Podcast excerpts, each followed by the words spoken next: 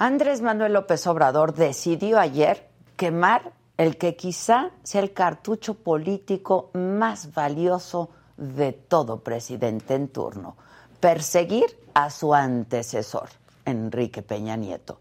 El miércoles le preguntaron sobre una investigación que estaría llevando a cabo la Unidad de Inteligencia Financiera contra el expresidente.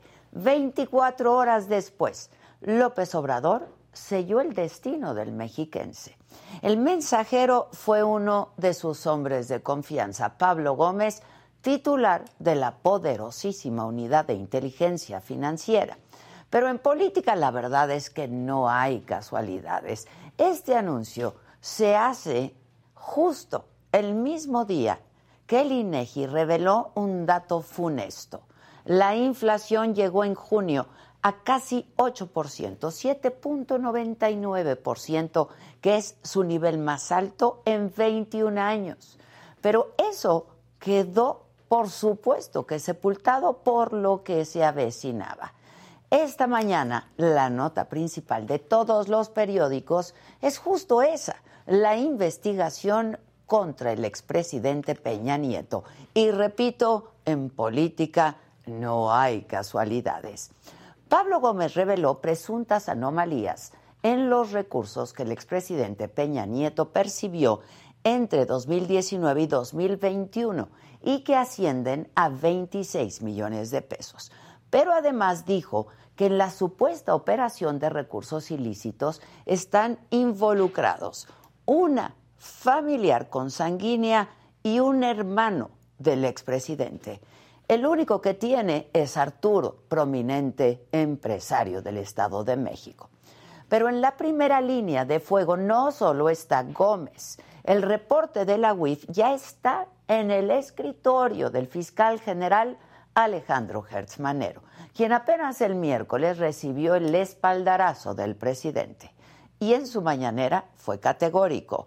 Ni con todos los escándalos que existen contra Hertz piensa pedir su remoción. Y bueno, menos ahora. Luego del bombazo mañanero vino la cautelosa respuesta del expresidente Peña Nieto.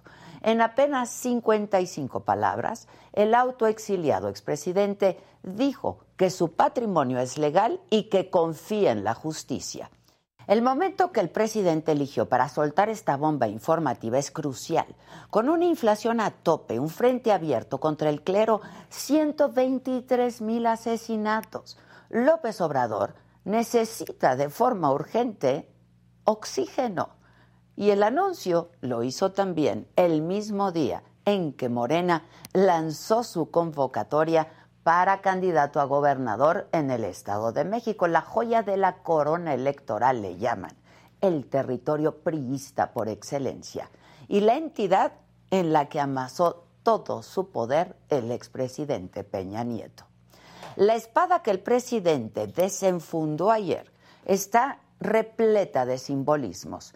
Eligió un día clave para dar a conocer esta investigación de ese tamaño contra un expresidente, al que, por cierto, en sus mañaneras López Obrador ha mencionado en 395 ocasiones, que es la mitad de las casi 800 veces que ha hablado del expresidente Calderón. Si existía una tregua entre Peña Nieto y López Obrador, estos acuerdos de los que se han hablado ayer en Palacio Nacional, ese acuerdo se pulverizó. En manos de Pablo Gómez y del fiscal Hertz, no solo está el futuro de Peña Nieto, también se juega parte del destino político de la cuarta transformación, porque simular o dar un paso en falso en esta investigación significará solo una cosa, que la lucha contra la corrupción que López Obrador prometió para llegar al poder no fue más que un alarde de campaña, una patraña. Yo soy Adela Micha y ya comenzamos.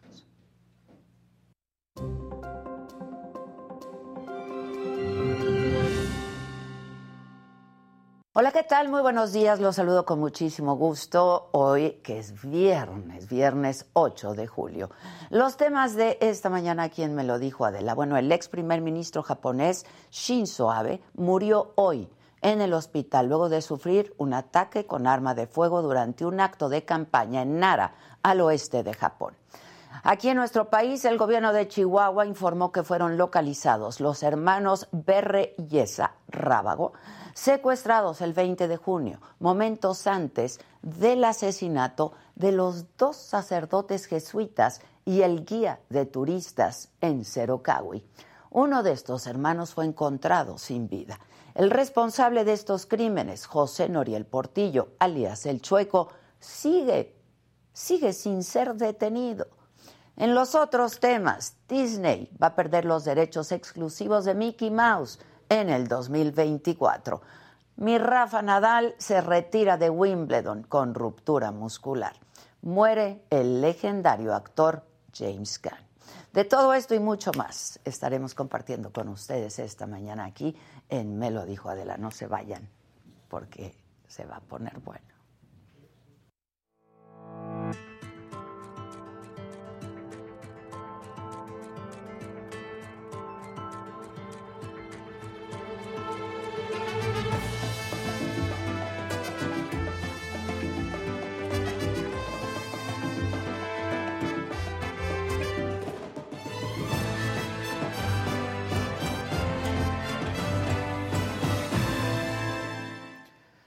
Fue justo en la mañanera de ayer, como les decía, que se dio a conocer que el expresidente Enrique Peña Nieto está siendo investigado por presuntas operaciones irregulares. Pablo Gómez, el titular de la Unidad de Inteligencia Financiera, reveló que el expresidente habría recibido transferencias por 26 millones de pesos entre el 2019 y el 2021. Esto es parte de lo que dijo ayer en la mañanera Pablo Gómez. En este esquema se observó que el, exmandatario, por medio de transferencias internacionales, recibió 26 millones mil pesos 74 centavos moneda nacional. Estos recursos fueron transferidos por una familiar consanguínea desde una cuenta en México hacia España. Y bueno, este dato que les daba al principio del programa, según la consultora SPIN, en sus mañaneras, el presidente López Obrador ha mencionado en 395 ocasiones a Peña Nieto, es decir, pues la mitad de las veces que ha hablado del expresidente Calderón. Pero para hablar de este tema y mucho más está aquí pues un querido amigo y colaborador, ya Luis Estrada, director general de SPIN taller de comunicación política. ¿Cómo estás, querido Luis? Bien, Adela, muchas gracias por la invitación. Afortunadamente. Oye, pero con qué, bombazo, ¿no? Cerramos esta semana. Fíjate que, que es interesante ver lo que pasó nuevamente con la unidad de inteligencia financiera. Cuando la tenía Santiago Nieto, normalmente lo que hacía en declaraciones, incluyendo obviamente sus eh, asistencias a las conferencias de prensa del presidente, decía, vamos a abrir una carpeta de investigación.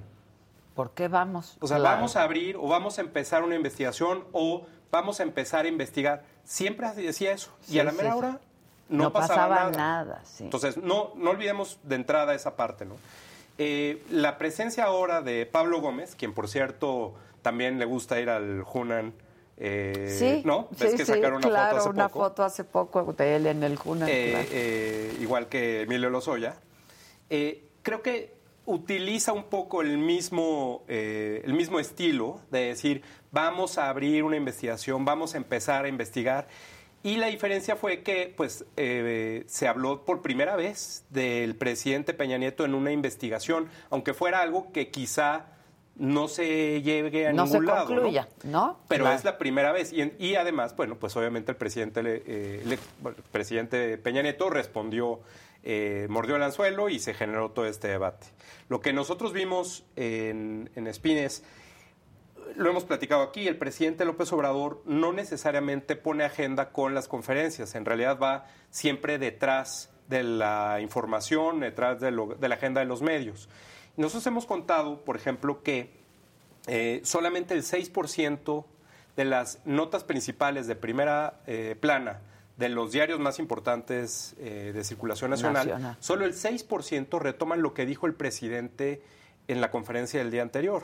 por supuesto, la jornada es el que más lo hace. Claro, pero, es porque ya no ha dado nota, ¿no? Pero ¿qué tal las primeras planas de hoy? Pero hoy lo hizo. Entonces, si te, si te fijas, esto es cuando el presidente puede poner agenda. Hoy es un ejemplo de eso. Claro. Con una cuestión como esta, pero en realidad es algo que sucede muy pocas veces y ha sucedido pues prácticamente nunca gracias a la conferencia. Es al revés. El presidente va detrás de la agenda. Ahora, ¿por qué lo hizo?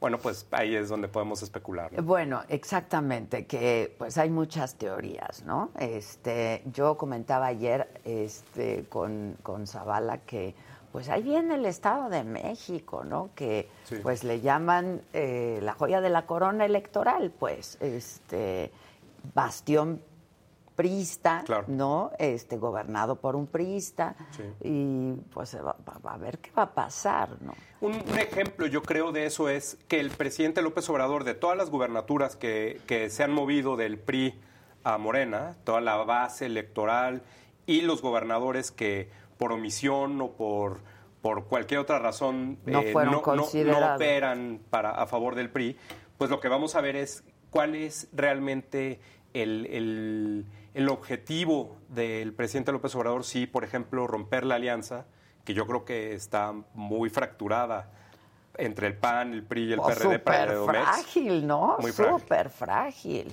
Eh, tú lo estuviste aquí cantando juntos. Claro, Pero pues a la hora de los votos es diferente, ¿no? Entonces yo creo que esa parte, tratar de amenazar a la alianza diciendo, bueno, pues el PRI está realmente sometido o amenazado o amagado de alguna u otra forma. El presidente López, el presidente Peña Nieto, pues es del Estado de México, es pariente del gobernador del Mazo. Eh, pariente, pero lejano, ¿no? Pues todos pero, son ahí. pero pariente.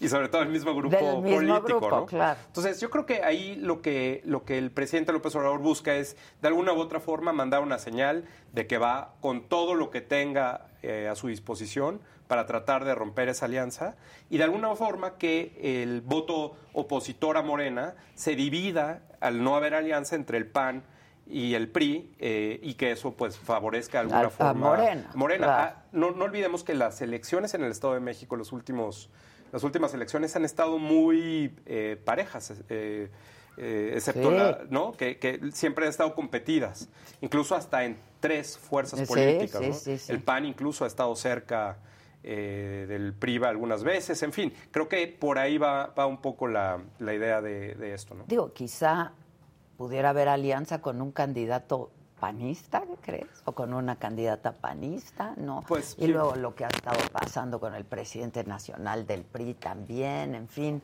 Fíjate que las alianzas, Adela, ha sido algo que me parece que deben reconsiderar tanto el PRI como, como el PAN, sobre todo, ¿no? Eh, se dividen normalmente y la tiene o la encabeza el partido que es más fuerte. En este caso, pues debe ir a ser el PRI en el Estado de México, ¿no? Pero, por ejemplo, en Aguascalientes que le tocaba al PAN y en Durango donde le toca o le tocó al PRI y ganaron en términos de la alianza, el problema que o el costo que hay para los partidos que están dentro de la alianza es si hay figuras eh, del partido, en este caso del PAN, por ejemplo, en Durango, presidentes o presidentas municipales que tengan buen posicionamiento y no alcanzan la negociación, pues entonces la carrera política de ellos se pierde. Sí, claro. Eh, y entonces quizá no sea una buena negociación si a la mera hora el gobernador va a ceder a no operar a favor del PRI o de la alianza. Como ya hemos visto. Como en Oaxaca o, en, Hidalgo. Hidalgo. ¿no? Sí. Entonces yo creo que ahí el PAN es donde debe ver si vale la pena realmente entrarle a una alianza donde sacrifiquen sus figuras locales porque no les toca y además corren el riesgo de que el día de la elección el gobernador no opere a favor de la alianza. ¿no? Ahora, eh, pensando en estas teorías de la conspiración, en las que me incluyo, por supuesto, eh, que si había un acuerdo, un pacto, ¿no?, entre este, el presidente López Obrador y el expresidente Peña, que si el expresidente Peña tiene 20 videos que ahora va a empezar a soltar. Bueno, todo eso se lee desde ayer en redes sociales y hoy en columnas diversas, ¿no? Este ¿Qué piensas al respecto? Porque además, bueno, todas las reacciones, pues es el tema hoy, ¿no? Y desde ayer es el tema, por sí, supuesto. Mira, yo creo que hay, eh, el presidente López Obrador, lo hemos platicado aquí, en las conferencias es muy transparente. Parte de la transparencia, y me refiero no, no a cuestión de entrega de documentos o entrega Sí, de sí, información no, no, no, o de rendición de cuentas. Me refiero a transparente a que se puede ver claramente cuáles son las intenciones Sí. con sus acciones y sus comentarios de lo que hay detrás Claro. de su Se, estrategia. se, se puede leer. Se puede bien. leer claramente, estoy de acuerdo. Entonces, lo primero te diría es, el presidente López Obrador, como mencionabas hace un momento, ha mencionado prácticamente la mitad de las veces al presidente Peña que al presidente Felipe Calderón, por ejemplo. 798 veces a Felipe Calderón, 398 a Peña Nieto. O sea, la mitad. Eh, a pesar de que si el presidente está en contra de la corrupción y en contra del neoliberalismo, pues esos dos aspectos son mucho más presentes o evidentes en el sexenio de, Del- de- del de presidente Peña Peña, que que, de del presidente. Felipe Calderón, si acaso. Segundo, el presidente López Obrador ha mencionado o mencionó esta cuestión, ¿te acuerdas de la consulta a expresidentes? Sí, claro. claro. Desde el inicio dijo, voy a hacer una consulta a expresidentes porque el pueblo me lo pide, yo no voy a votar, yo no la quiero, pero pues si el pueblo la quiere, yo estoy de acuerdo, en fin. Y luego, pues, evidentemente, la pregunta como estaba no era lo Sí, no. adecuado, eh, la forma en la que se fraseó, y entonces la Suprema Corte se la cambió. Sí, Y el claro, momento en el que, eh, en una pregunta también. rarísima, confusa, que claramente además no le gustó al presidente. Y esa parte le costó al presidente López Obrador que dejara de hablar de ella. No solo la- el, el número de, de gente que fue a votar, en fin, 7%, un porcentaje muy, muy pequeño, lejos de lo que se necesitaba para Claro, que fuera muy lejos, eh, eh, claro. eh, eh, eh, eh, Vinculante. Vinculante, exacto. Vinculante. Eh, y además, la pregunta como quedó, pues le afectaba a él incluso o a funcionarios cercanos a él. Entonces, Claro. esa pregunta la dejó a un lado y dejó de hablar de la consulta, porque ya no le salió como él quería. Y después, por ejemplo, la revocación de mandato que acaba de pasar, pasó exactamente lo mismo, con un porcentaje de participación muy lejos. Muy lejos. Incluso en comparación de ejercicios similares a nivel mundial o internacionales, que por ejemplo son en Bolivia o en Venezuela, que son los mismos asesores del presidente López Obrador que le recomendaron hay que hacer una consulta eh, de revocación de mandato tal, donde 70% en Ahí, Bolivia, claro. este, o 65% en Venezuela, en fin, los porcentajes que claramente validaron esos ejercicios, aquí ni siquiera pasó el 18%. Exacto. Y el presidente Pero López sí Obrador costaron lana, ¿eh? Hay No, que decirlo, claro. la verdad. de lana de, de la organización De- y, claro. de, y de Y publicidad. de publicidad, claro. Y cuando entonces el presidente López Obrador se queda sin esos argumentos para atacar a los expresidentes, donde él dice que trae una estrategia de combate a la corrupción, y vemos que pues los casos eh, perseguidos por este gobierno, incluyendo los propios, ¿eh? Sí, de sí, casos claro. de corrupción, no existen, o son muy pocos, o hay muy poca gente eh, En en, proceso, cárcel, o en la cárcel, lo que sí. sea.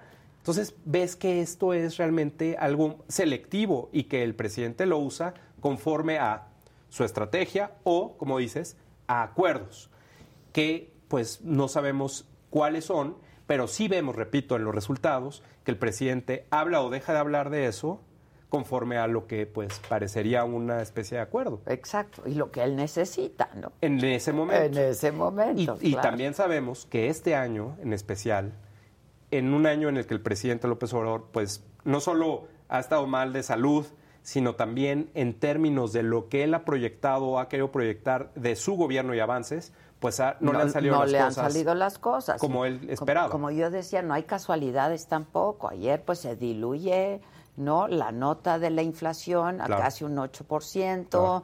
este ahora con pues tantos frentes abiertos, con el clero, con la comunidad judía, Claro. ¿no? Este de, de improvisaciones del presidente de, de todas las mañanas. improvisaciones del presidente que lo meten en pues estos desencuentros absurdos, absurdos. Y que de alguna forma necesita retomar el control. Exacto. Pero imagínate otra vez, si esto que pasó hoy eh, lo tuviera que hacer para retomar el control de todo lo que pasa en las conferencias de prensa, pues sería, o sea, tendría que tener una noticia de este nivel. todos los, Todos los días, y no la tiene. Y no la tiene. Por eso nadie hace conferencias de prensa diarias, Adela. Solamente él. Si esto va en serio, no, pero por como tú dices, a ver, hemos escuchado muchas veces de estamos investigando, vamos a investigar y hasta en la mesa del fiscal, etcétera, etcétera, y luego no pasa nada. Claro.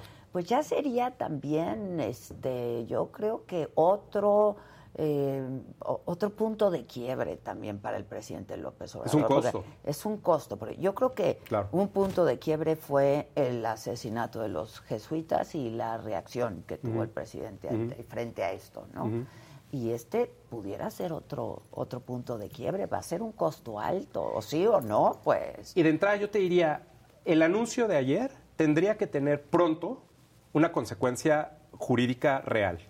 Si esto se extiende meses, que es lo que normalmente sucede con las, eh, los anuncios del presidente López Obrador, especialmente en una investigación, pues imagínate. O sea, yo creo que el anuncio de este tipo no puede eh, extenderse a lo largo del de tiempo. De aquí a la elección. Claro, pues porque, no. Porque se pierde el efecto. Se pierde el efecto y yo creo que sí va a haber una exigencia, ¿no? Y una demanda de la gente de, pues, ¿qué pasó? ¿no? O sea, ¿para qué anda diciendo si no tiene los elementos? Pues esto, es, esto es inédito, ¿no? O sea, en nuestra historia moderna nunca había ocurrido este, una acusación así a un expresidente, ¿no? Otra vez, y un, aviso de acusación. Un aviso de acusación. Claro. Nunca, nunca, o sea... Porque ni siquiera eh, el presidente Peña contesta en términos de de decir fui notificado de esto o ya me entregaron la carpeta. Exacto, no hay nada. No hay nada. No hay Entonces, pues creo que creo que nada más es otra vez la forma en la que la unidad de inteligencia financiera funciona. Funcionó así con Santiago Nieto y pues parece que, que es lo mismo con, con, Pablo Gómez, ¿no? Oye, y también el tuit de Santiago Nieto ayer es bastante revelador, ¿no? Claro. O sea... De varias cosas. En, en esta sí coincido con quien me sustituye. No, digo palabras más, palabras menos, con el actual este, director de la UIF. Claro. Que bueno, pues pudo haberlo hecho perfectamente en su momento, pero otra vez Santiago Nieto era igual de, bueno, creo que ya voy a empezar a armar una carpeta. Ahí están las declaraciones de Santiago Nieto, ah, todas son así. ¿eh? Todas son así. Y vamos a abrir una carpeta o vamos a empezar a investigar o tenemos indicios de que podemos empezar a investigar. O sea, es como... Exacto, pero ahí está la acusación, claro. ¿no? Ahí está la acusación. ¿Y a la mera hora? Exacto. ¿No? Que como dice el presidente, si no mancha tizna. Por supuesto. si no mancha tizna. No, y, yo creo que aquí el, tema del presidente, el presidente Peña, como cualquier otro eh, presidente, que por cierto ya sabemos que el presidente López Obrador, cuando habla del término, del periodo neoliberal, incluye. Incluye al presidente Peña, al presidente Calderón, me voy hacia atrás, al presidente Fox, al presidente Cedillo. Salinas, el presidente Salinas, No, no lo menciona tanto. No y al presidente Miguel de la Madrid, que lo menciona prácticamente, nada, mira, fíjate, al presidente Salinas 783 veces, casi como al presidente Calderón, son los que más menciona. Ernesto Cedillo 306, Vicente Fox 380 y Enrique Peña 398. Entonces, de 300 o 700, dependiendo. Pero al presidente Miguel de la Madrid solo 18 veces. 18 veces. Por dos razones. Una, porque ya falleció. Claro y dos, porque el presidente López Obrador fue funcionario en el gobierno del presidente claro, de, la Madrid. Ahora, tú te echas todas las mañaneras, todos los días, de principio a fin, etcétera. ¿Había sido respetuoso López Obrador con el presidente Peña? Yo creo que sí. Yo también, este, y de allá para acá también, ¿no? O sea, en un autoexilio el presidente Peña, este, pues los dos, ¿no? Yo no me meto, este, y tú eres respetuoso. Por eso se hablaba de este tal acuerdo. Ahora, yo no, yo no sé, este, esta es otra lectura que quizá yo le daría, que es un poco, o sea, fijar postura por parte del presidente de no hay dicho acuerdo, ¿no? O sea, que quede claro, no hay dicho acuerdo. Pero es cierto, no ha habido tampoco intercambio entre ellos. No ha habido ningún intercambio. mira, intercambio. Digo que sepamos, no, no, pero, pero intercambio me refiero a, público. Ah, de la misma forma que hay, por ejemplo, entre Felipe Calderón y el presidente. Y Fox, por ejemplo. O, el presidente Fox. Claro, claro. De ese nivel no hay. No, no. Y no hay con el gabinete del presidente Peña tampoco. Es decir, los funcionarios del gabinete del presidente Peña cuando la reforma educativa fue modificada, eh, el secretario de Educación en su momento, Aurelio Nuño, No se menciona. no sí, ha aparecido nada.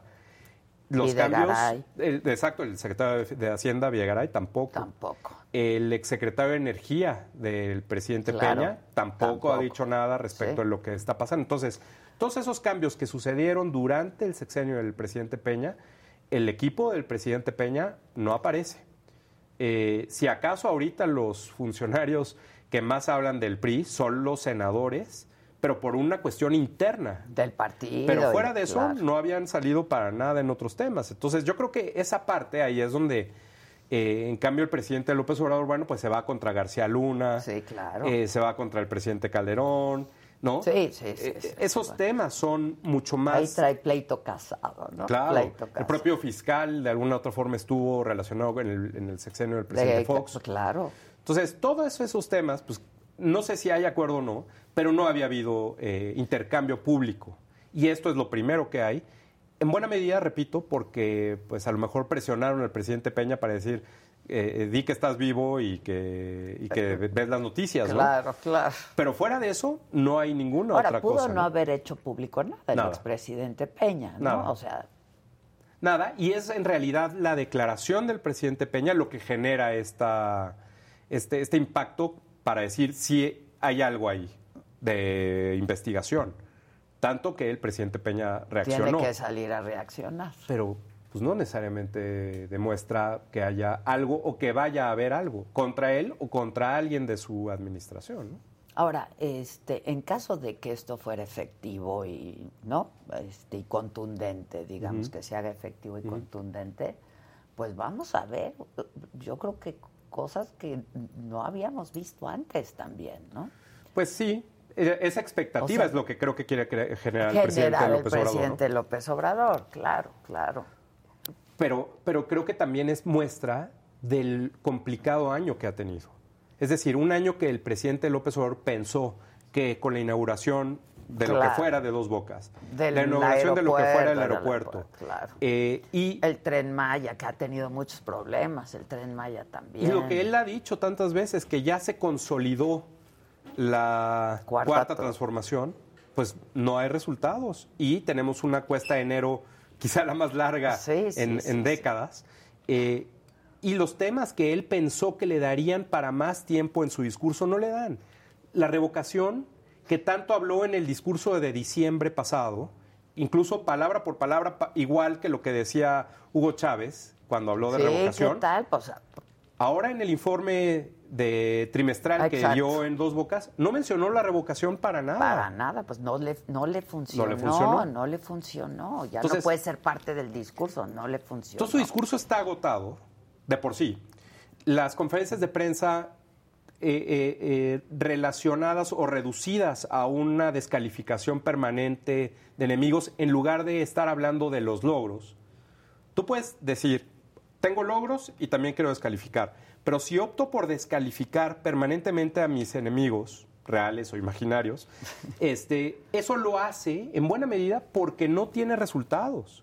Y entonces la conferencia se vuelve repetitiva, Completamente. Ya no sin sabe uno impacto noticioso. qué mañanera está viendo, Pues, la verdad. puedes Si ver la de hace un mes o la... Sí, Claro. claro, claro. Entonces, esa parte, pues obviamente está demostrando el presidente que no tiene lo que él pensó que iba a tener a estas alturas de que avances. le iba a seguir dando y que le iba a seguir dando. Pues es que por algo es difícil hacer una conferencia de prensa diaria. Diario. Por más que Y por algo pongas a quien también es pongas a que te difícil gobernar, Luis. O sea, Bueno, claro. fueron demasiadas promesas que no Claro. pudieron ser cumplidas. Que ese ¿no? es el ver, estilo populista, ¿no? Claro, yo voy a hacer, yo voy a hacer, yo voy a hacer y luego... Llega el momento, no los cumples, y entonces lo que hacen, fíjate, es los que se pueden reelegir, a la buena o a la Claro, mala, como en Venezuela, en Bolivia, sí. lo que sea, lo que hacen es, no lo pude cumplir ahorita, pero les prometo que en los Que próximos próxima- cuatro años va. Aquí el presidente no lo puede hacer. No lo puede. Hasta ahorita. Entonces, lo que hace es decir, yo no lo puedo hacer, pero aquí están Mis estas personas que sí lo van a poder que sí, hacer. la continuidad Así del es. proyecto, ¿no? Así es. De transformación. Y, y es nada más modificar o posponer o, o- o- o patear hacia el futuro esa promesa que pues no, no está necesariamente, necesariamente lograda. El presidente, lo hemos platicado aquí, la última medición mm, más de 76.500 afirmaciones falsas, engañosas o no comprobables, incluyendo promesas de este tipo. ¿Al, al día de hoy? No, al primero de abril. Al primero de abril. Estamos actualizando porque pues hay pues que es verlas, que sí sabes. son. Pero son 93 por conferencia de la Sí, no, es una brutalidad. Es una brutalidad. promesas que no se cumplen, que pues alguien más podrá cumplir y que pues, no se pueden comprobar, ¿no? Es como, pues a- ayer hablé con tal, pues ¿quién puede saber si habló o no habló? Fíjate, pasó algo, No. algo curioso después de que, de que publiqué el libro. En el libro demostramos, y lo hemos platicado aquí, que la primera fila pregunta el 54% de los periodistas Ajá. y la segunda fila el 24%. Entonces, entre los dos tienes prácticamente El 8 de 80. cada 10. Sin embargo, el presidente en algún momento nos mencionó y dijo, sí, este, por ahí anda diciendo, por lo menos dijo un experto en comunicación, que, este, que todo es simulado y que solo pregunta a los de la primera fila. Entonces vamos a darle la chance a que pregunten los de atrás. O sea, sí, preguntan los de adelante. Ok. Y luego empezó una cosa que hicieron una especie de eh, sorteo Ajá, para ver quién preguntaba. para ver quién se sienta en la primera fila. Ah, ¿quién se sienta en la primera? Y eso fue más o menos, llevamos como dos meses de eso, Ok. un poco menos. Hicieron el Para sorteo. que los de atrás también les toque en algún momento. Supuestamente para que todos tengan la misma La posibilidad misma de estar posibilidad. adelante. Bueno, te voy a decir dos cosas que han pasado desde que A está el sorteo. Primero, la primera fila ahora pregunta el 75% de las veces. Pasó de 54 a 75. Ah, O sea, Ahora preguntan todavía más de la primera fila. Ok. Y la lista de quienes preguntan son no medios tradicionales, o medios con reputación, o con patrocinadores, o con audiencias. No. Preguntan todavía más los medios que sabemos le hacen preguntas acomodadas modo, al presidente claro. y o que reciben directamente dinero de publicidad del gobierno y está entre los primeros días. Ok. Un ejemplo, hay uno que se llama perdón, Tabasco hoy basta de eh, un señor Cantón, que Sí, su hermano es diputado de Morena. Está entre los primeros 10, esto es información pública, no es- Exacto, exacto. Entre Cro- los primeros, Comprobable. entre los primeros 10 que reciben publicidad del gobierno. Y es uno de los que más pregunta después de este sorteo que hace el presidente y que siempre el presidente está adelante. Y como dices, cualquier conferencia que se vea, siempre el que pregunta trae un chalequito y ahí está el Ah, logo, sí, ahí se por ve. supuesto. Y hace las preguntas a, a tono para el presidente. Sí. Entonces, pues esto es más simulación. No sé, pura simulación. Lo del sorteo no es cierto. Ahora, en cuanto a audiencia, eh, la, la- la- la vez anterior que platicábamos me decías que ha bajado mucho la audiencia de las mañaneras. Sí. Este, yo hoy veía como 80 mil personas ¿eh? conectadas. Sí, no, yo sé, a ver, pero Pero hoy, eh, hoy todo el mundo estábamos esperando que le preguntaran otra vez del tema. No, y seguramente la conferencia de hoy tendrá eh, más que el promedio. Exacto. Pero otra vez, mira, hay dos problemas ahí. Primero, la, la hora de la mañanera, pues sabemos que todo el mundo estábamos haciendo otra cosa más importante que sentarse a ver la conferencia, Exacto. ¿no? Tenemos que este, vestirnos, Exacto, desayunar, exacto. movernos, ir a lo lo, que sea. la hora más ocupada del día, pues, claro. claro. A la escuela, lo que sea. Segundo, eh, solamente en vivo la transmiten canales públicos, el canal 11, el canal 14, el canal 22 del gobierno, que sabemos históricamente han tenido Que a- que siempre así ha sido, muy claro. poco rating. A lo mejor la conferencia de prensa es lo que más rating les da, Claro, claro. pero eso no significa Que sean programa, que, Que sean canales con rating. mucha audiencia, claro. Y por eso nunca han enseñado ratings, ni share, ni Sí, ningún nada. tipo de medición. Perdón. Y entonces por eso nosotros vemos eh, los seguidores de Facebook del presidente, que tienen más de 9 millones. Sí, sí, sí, está muy cañón. Bueno, son sus seguidores. Tendremos que esperar que esos seguidores son los que más ven la conferencia Claro. y que más están pendientes de lo que dice y hace el presidente, especialmente porque solamente se necesitan tres segundos que esté Para que te colocado marque, el video para claro. que marque como visto Claro, el video en es- Facebook. es cierto. Solo tres segundos. Sí. Duran dos horas y media. Entonces, si con tres segundos únicamente nosotros contamos menos del 6% de, De sus sus seguidores, y eso cada vez más a la baja, está acercándose cada vez más al 5%. Ah, ok. 5% de sus seguidores, Adela. Sí, y los videos más vistos en el Facebook del presidente no son conferencias. Es el presidente Ay, platicando Dios.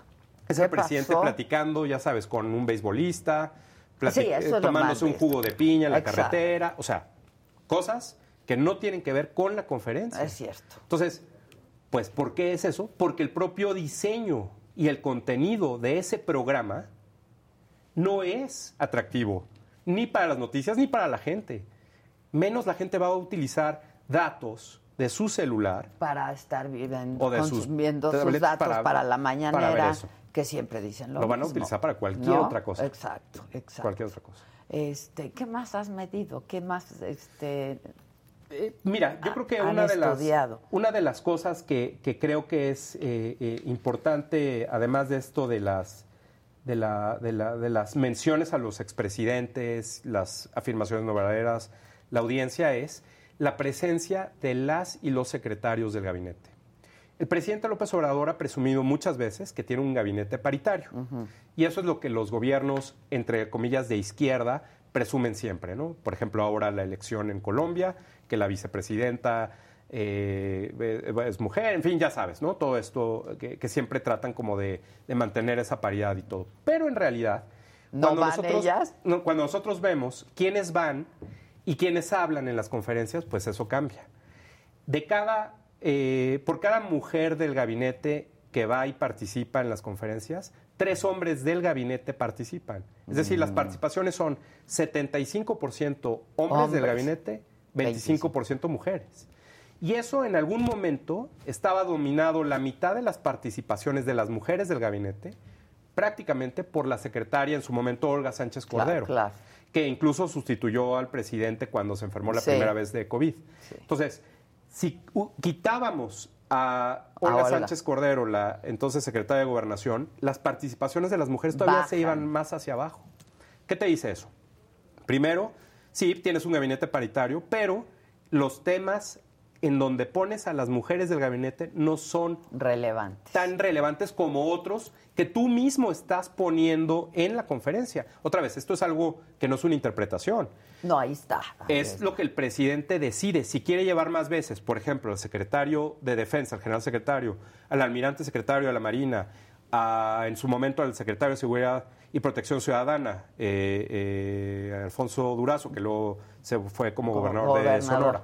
Si tienes esta agenda y tienes a esos temas, bueno, pues entonces el tiempo que utilizas para discutir esos temas lo sacrificas para otros temas como bienestar, que también ya cambió de secretaria a secretario, lo, cambias, eh, pues no sé, medio ambiente, que pues claramente ese tema... Quizá pues, la que más ha participado, corrígeme, pero tú tienes los datos, este, educación, no, pudiera ser. No, Rosa Isela Rodríguez, ah, que tomó el lugar de, Alfonso Durazo. De Durazo, claro, tienes razón. Cuando el presidente sale a los estados, eh, siempre da un parte de seguridad en, cada uno de los lugares a los que va. No, hombre, educación ha ido poquitas veces. Poquitas. Sí. Que es un tema, pues, fundamental, ¿no? Que, que además, pues, en principio, pues, es una de sus candidatas más fuertes al Estado para de Estado México, no, no la ha paseado tanto, no, la ha placeado tanto. Pero entonces eso que dice gabinete paritario en realidad no, lo, es, Tanto. Y eso, pues, creo que también demuestra cuáles son los intereses del presidente y cuáles son los temas que no quiere tocar. Oye, eh, ¿y ya has medido algo de las corcholatas?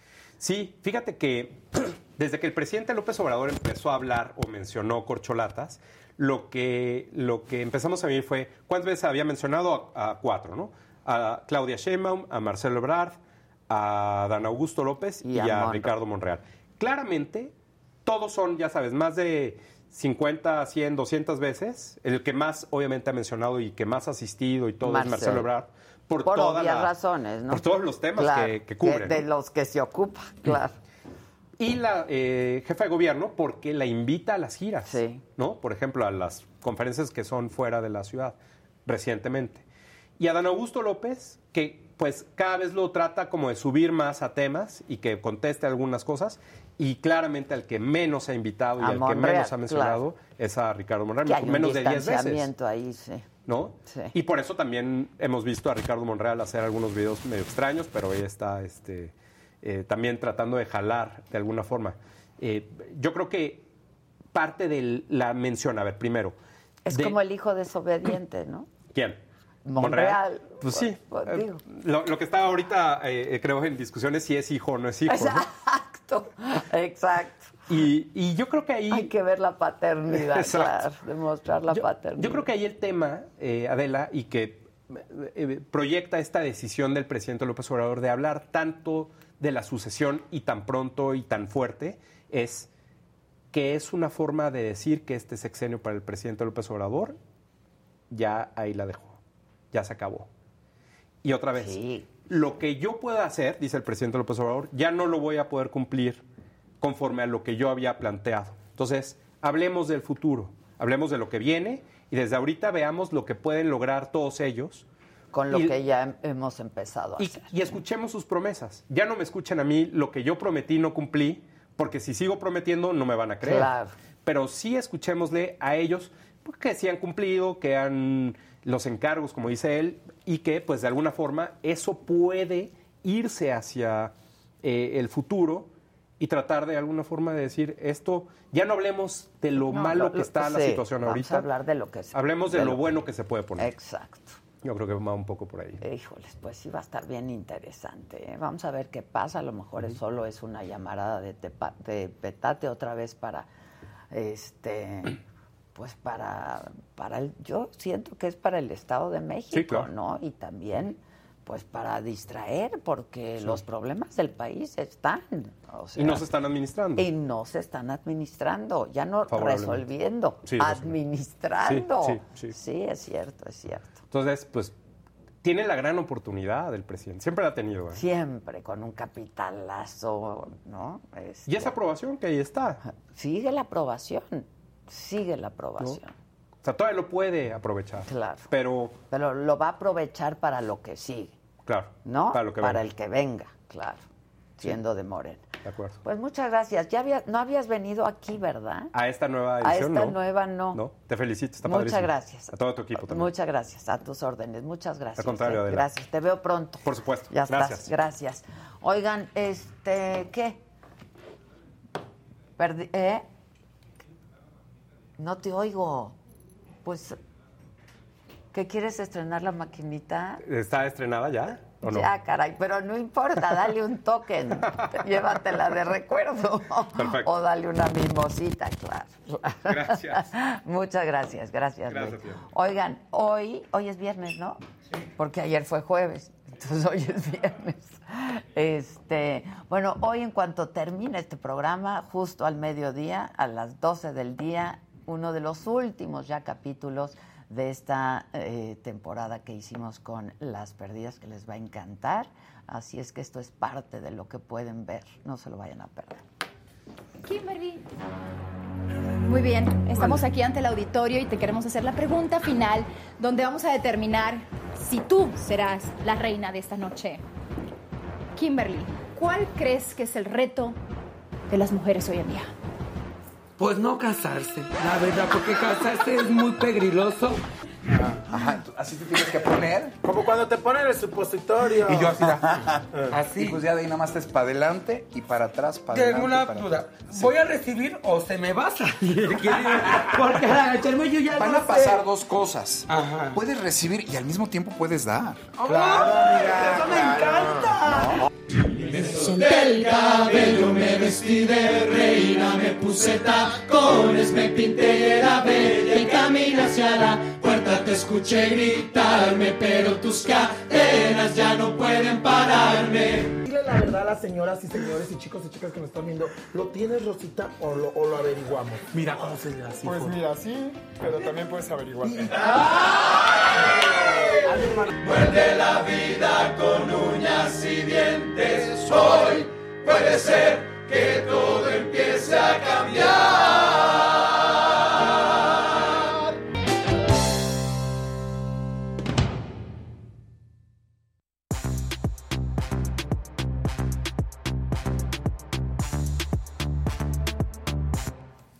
Yo ya los saludé. Buenos días. Acabo de decirles buenos días. Buenos días. Hola, gente. Hola, banda querida, ¿cómo están? Buenos días. Happy birthday to you. Happy birthday to you. Happy birthday, dear Jaime. me. Happy birthday to Porque como dice Lupita, Ah, así se llama. En defensa del idioma. Otro cumpleaños que paso con ustedes. Qué bonito, Qué. ¿viste? Qué Los bien. quiero mucho y qué bueno que estés aquí. ¿Viste? Yo te lo prometí, yo te lo prometí, yo cumplo, aguas con los anillos. Sí, con el Luego anillaje. son como armas mortales. Eso, personal. Insoportantes. Es que la violencia está muy, muy Eso, compleja. Exacto, eso no pasa en el filtro del aeropuerto. Ahora sí podríamos terminar tu entrevista. Jimmy, Adela, te quiere mucho. Ahí sí aplica. Ahí se aplica. Todos los que no conoce. Exacto. Ya no lo hago. Esa- eso, eso ya, ese modo operandi ya, ya cambió. Ya cambió, Desde ese modus exacto. operandi ya. Adela te manda salud, te quiere mucho. Te quiere Ni, mucho. la, ni lo conozco. No. Se le hizo la vida. Ay, ay, ay. Pobrecita esa persona. persona fue como Bueno, lo, bueno es que nunca supo si, si la querían o no. Sí, no, no supo Ella que se quedó con la no idea. supo que eran fake news. Exacto. Adela sabe quién soy. Y me quiere. Sabe Exacto. No solo sabe mi existencia, Y me quiere. sino que me A la fecha quiere. esa persona se ve al espejo y dice, Adela me quiere. De hecho, lo subió ese cachito a su Instagram. Exacto, exacto. ¿Cómo vamos a celebrar? Pues hoy son los miau, entonces yo de aquí me voy a ¿Ya voy a ganar? Ya vas a ganar. El lunes traigo tu gatito Eso, rosa. bien. Entonces, pues voy a ir a hacer la recolección del, del gatito. Exacto, claro. Tengo que hacer este un par de entrevistas en la tarde y yo creo que mañana pues sí voy a ir a comer con, con mi novia, con mis papás, pero el domingo tengo otro llamado, entonces Uy. digo, felices de estar ¿Cómo trabajando les ha tanto. salido trabajo, eh? A ustedes, qué va. Pues gracias a la señora Pues. Claro que yes. Sí. ¿Con quién vamos a empezar hoy, productor y amigo? Sorpréndanos. Ándale, tu En la regalo. ruleta. Bien.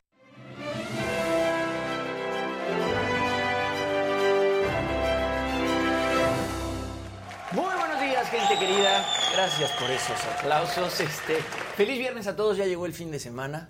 Eh, además es mi cumpleaños. Déjenos esos likes, por favor. Hoy se los pido desde De regalo, Sí, claro. desde el privilegio, porque hoy es mi cumpleaños, por Claro. favor, de regalito cumpleañero, déjenme ese like, Sí, este, háganse miembros, manden colorcitos, den sus super gracias, compartan en los grupos.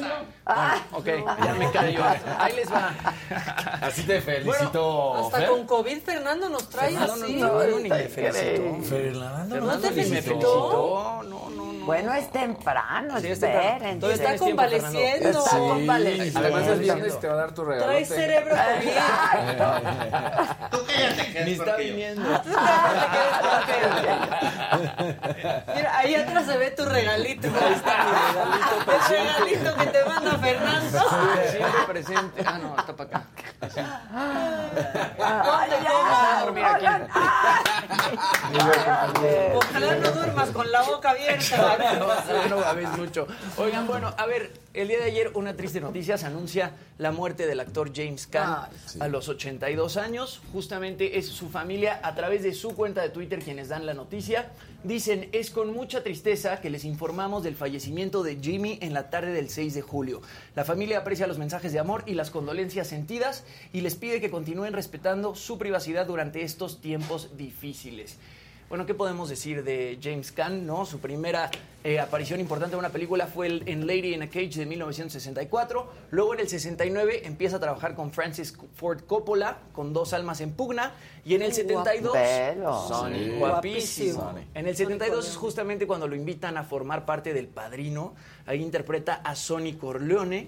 Y bueno, de ahí, eh, justamente por ese papel, es nominado a Mejor Actor de Reparto en los Oscars. Entre el 73 y el 82 participa en varias películas de Hollywood. En el 80 debuta como director con Hide in Plain Sight. Y en el 90 hace Misery junto a Kath- Kathy Bates, que la verdad es que esa es una de mis películas favoritas y predilectas. Este, yo creo que fue de las primeras películas que realmente que lo me dio miedo. Secuestra, ¿te acuerdas? Sí. Que, ella la es, que, que ella es fanática. Él, él es un Él tiene un escritor del accidente libro. de coche. Tiene un accidente de coche y una señora que vive en su granja. Tiene un accidente de coche, ven una carretera Ajá. así súper nevada, como en, en medio del campo, en un lugar súper recóndito, y de repente el coche se estrella, él tiene un accidente muy fuerte, ¿no? Y no había nadie que lo recogiera, por ahí va pasando un coche, él es un escritor muy famoso, y de repente llega Kathy Bates, ¿no? Ándale. Y lo encuentra. Una Una mujer mujer que lo ayuda y de repente le dice, ay, soy tu bien. fan. No, no, pone mal. Es, es, No, es- no, no, es no, muy no. brava esa película, ¿eh? ¿Cómo se o llama? sea, Eh, Misery. Misery. Con Ah, mi la serie en español. Esa, es, esa de Kathy Bates es como que el momento cumbre de Kathy Bates, que Es de ahí que le empiezan a salir varias es este, Espectacular. Buenísimo. personajes de... Porque ya lo verás. No, no, sí es muy No, buena es fuertísima, movie. porque el tipo Una piensa loca. que ya lo No rescataron, platiques ya se salvó, etcétera, y la cosa ahí se pone pues bastante Si no fuerte digas con un, más porque la voy a ver. con un fan bastante, este, ¿cómo llamarlo? Un fan. Un Fan fan from from hell. hell, exacto. Fra- sí, Fan from Hell. Bueno, en los 2000 sigue haciendo varias películas, hizo Elf, hizo City of Ghosts y todavía queda una película por estrenarse de James Caan, se llama Fast Charlie y se estrena en 2023 junto a Pierce Brosnan. Varias celebridades lo despidieron a través de redes sociales, una de ellas fue Al Pacino, quien dijo, Jimmy fue mi hermano ficticio y mi amigo de toda la vida, es difícil creer que ya no estará en el mundo porque tenía mucha vida y era un tipo atrevido. Robert De Niro también dice, estoy muy muy triste de enterarme del fallecimiento de Jimmy. Francis Ford Coppola, alguien que permaneció en mi vida más tiempo y más cerca que cualquier otro actor que jamás he conocido. Barbara Streisand, lo veíamos ahí, dice, siento mucho escuchar lo de Jimmy, él tenía demasiado talento. Adam Sandler también lo despide, dice, lo amaba mucho, siempre quise ser como él, muy contento de haberlo conocido. No han logrado Nunca dar de con reír el que va. Cuando estuve a su lado. Eh, No. Ahí está Adam con- Sandler. Eh, dice, su peli- sus películas fueron las mejores de las mejores, pensando en su familia y enviándoles amor. Y finalmente aparece por ahí Kathy Bates, con quien hizo Misery, y dice, tengo el corazón roto por la muerte de Jimmy, impactada, no tengo palabras. Gracias Jimmy, te ama tu cat. Misery Eh, está en Prime Video nada más. a Misery está en Prime Video. Ah, Véanla este fin de semana porque de verdad esa película es una locura. A él lo sobrevive su hijo Scott Kahn, quien ha aparecido en Además Ocean's Eleven, ajá. en Hawaii Five-O Ah, y en Ocean's varias Eleven, este, qué buena producciones. es. Es, Qué es buena. Es. Y Ocean's 12. ¿Te acuerdas que hay dos también. Y también jovencitos? es un uno, el hermano de, uno es el hermano de Ben Affleck, Casey Affleck. Ah, Y el otro, Y el otro güerito, los que en esa película todo el tiempo como que se andan. Sí, que sí, sí, sí. Ese es el hijo de Ah, James ok. Caan. Sí, Así que bueno, descanse en paz James Caan. En otras cosas, mi querida Ade, el nombre de Mariano Martínez es trending topic desde el día de ayer. Mariano, quien es? Es un asesor personal de artistas y asesor en nutrición que desde hace cuatro años es novio de Lidia Brito. Esta actriz, pues bastante famosa por Sí, hacer sí, telenovelas y etcétera. Resulta que un asesor de imagen que se llama Quique Hernández está acusando a Mariano de haberlo secuestrado. Él dice que empezaron a tener, publica un video en su cuenta de Instagram, dice que empezaron a tener comunicación el 10 de junio para invitarlo o para tener conversaciones para que él empiece a trabajar con Livia Brito. Ellos se ven el 14 de junio en el departamento de, de Mariano, se ven ahí, y el 15 de junio Mariano lo vuelve a buscar para decirle que le faltaban unos documentos, que él se había llevado unos documentos, que se los había robado y que él lo tenía grabado en cámaras.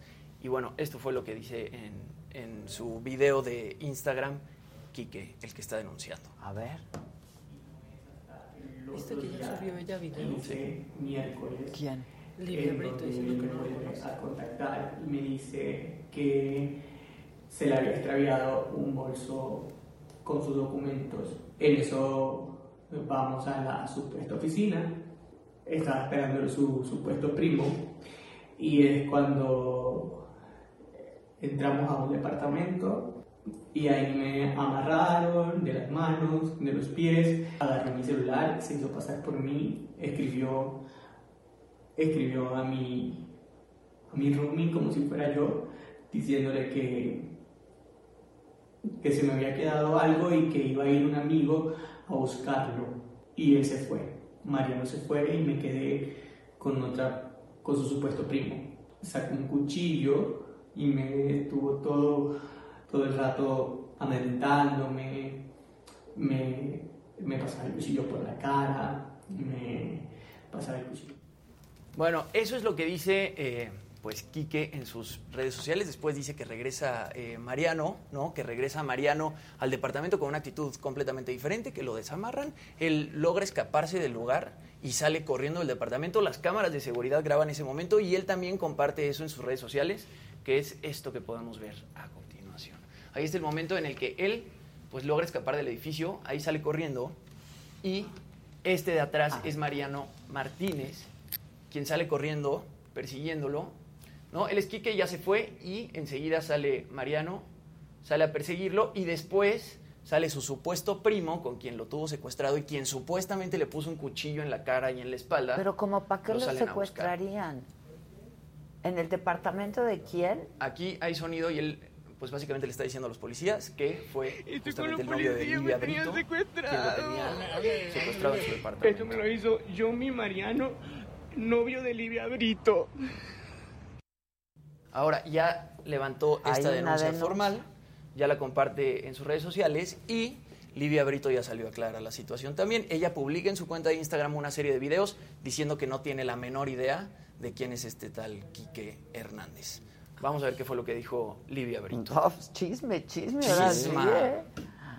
este video porque están saliendo una serie de entrevistas, una serie de eh, acusaciones que no tengo ni idea de lo que está pasando. Lo que sí les puedo decir es que yo no conozco a esta persona que está utilizando mi nombre para hacerse fama. No es mi stylist, nunca lo contraté, no lo conozco en vivo, no lo conozco por chat, no lo conozco por, la- por Instagram. Nada más sé que está utilizando mi nombre para hacerse famoso. Y entonces le pido a los medios de Solo la comunicación. menciona ella como referencia de quién De es él. Sí. Exacto, Exacto. No la, no la- no la acusa a nadie ella de nada, ¿no? Sí, El lo- que tendría que salir es el Exacto. tal Mariano. Justamente lo secuestran porque en la junta esta que tuvieron, supuestamente él se había llevado documentos de Mariano. Entonces Mariano le dice, regresa para que revises las cámaras, porque en las cámaras yo tengo captado cómo te llevaste los documentos. Él regresa y ese es el momento en el que lo secuestran, le quitan el celular, Mariano le escribe al roomie de este stylist, va al departamento del stylist y el stylist dice que Mariano le robó cosas este, diciendo que iba por los Sus documentos que le habían robado. ¿Qué documentos? Quién sabe qué. Ay, Todavía no, no, sabe. ya, el- ¿por qué no sabe el otro, Sí, La verdad, ya. Está, está, ¿Quién es está Mariano bizarro. y quién es el stylist? Pero se ¿Quién? hizo, se hizo super trending topic. Ahora que Livia Brito también ha estado en broncas desde 2020, ¿no? Cuando también, junto con Mariano, pues atacaron a un paparazzi en Cancún porque les tomó fotos y resulta que Mariano pues le destruyó este, la cámara al paparazzi. Tiene problemas. El tal Mariano, Mariano, el Mariano, no, el tal tiene Mariano. problemas. Sí. Este Mariano no es muy Mariano. Sí, no, nada muy Mariano. Nada Mariano. Ni reclama, ni tiene zapatos como el otro Mariano. No lee libros, nada. Oye, y bueno, Cristian Chávez también se hizo eh, tendencia en Ya redes pensé sociales. que iba a decir Nodal y te iba a No, decir, no, ya va. no. Pero Pero de Nodal ya no hemos hablado. No. De Nodal ya no hemos hablado. No. Cristian Chávez RBD. Cristian Sí. Chávez RBD, este, pues que estuvo en la marcha LGBT eh, Ajá, ajá. hace un par de semanas, se hace tendencia en redes sociales porque sale a hablar sobre la canción Puto de Molotov. Y es que Molotov, estando de gira en España, lo entrevi- los entrevistó Europa Press y básicamente dijeron que esta canción se ha convertido en un himno para la comunidad LGBT No, ¿qué en les México. pasa? Encima de eso, Randy dijo, si tú estás orgulloso de ser quien eres, no hay que sentirse ofendido. Eh, hablando de esta De la canción, que pues todos sabemos cómo va, ¿no? Puto, el que no Sí, brinque, que no sí, salte. Ok, sale Cristian Chávez y dice que, ¿cómo puede ser que digan algo así? Que es la canción que menos, este, pues, Los- tiene que ver algo con la comunidad LGBT y que muchos, este, miembros de la comunidad LGBT, lo último que han escuchado antes de morir después de ataques este, homofóbicos es justamente esa palabra. Vamos a ver qué fue Y lo es que cierto, dijo ¿eh? Cristian Chávez. Hola, estoy haciendo este video porque hace poco acabo de escuchar, no acabo de escuchar, vi una entrevista eh, que se le hizo al grupo Molotov en la cual aseguran que el tema puto es, es un tema de la comunidad LGBT, Kumas. No, señores, no se equivoquen. Es una canción que por lo menos en mi caso y yo sé que en caso de muchísimas personas eh, cada vez que sonaban los primeros acordes teníamos que correr a escondernos al baño, teníamos que salir a otro lugar o éramos violentados. Yo, en lo personal, fui violentado no solamente física, sino eh, verbalmente, varias veces. Entonces, eh, creo que sí, se puede reivindicar una canción, pero no se puede decir que es un tema de la comunidad, porque es un tema que le dolió mucho tiempo a la comunidad. Y que muchas personas que han muerto en crímenes de odio, la última palabra que escucharon fue esa, puto. Así que por favor, un poquito, un poquito de corazón.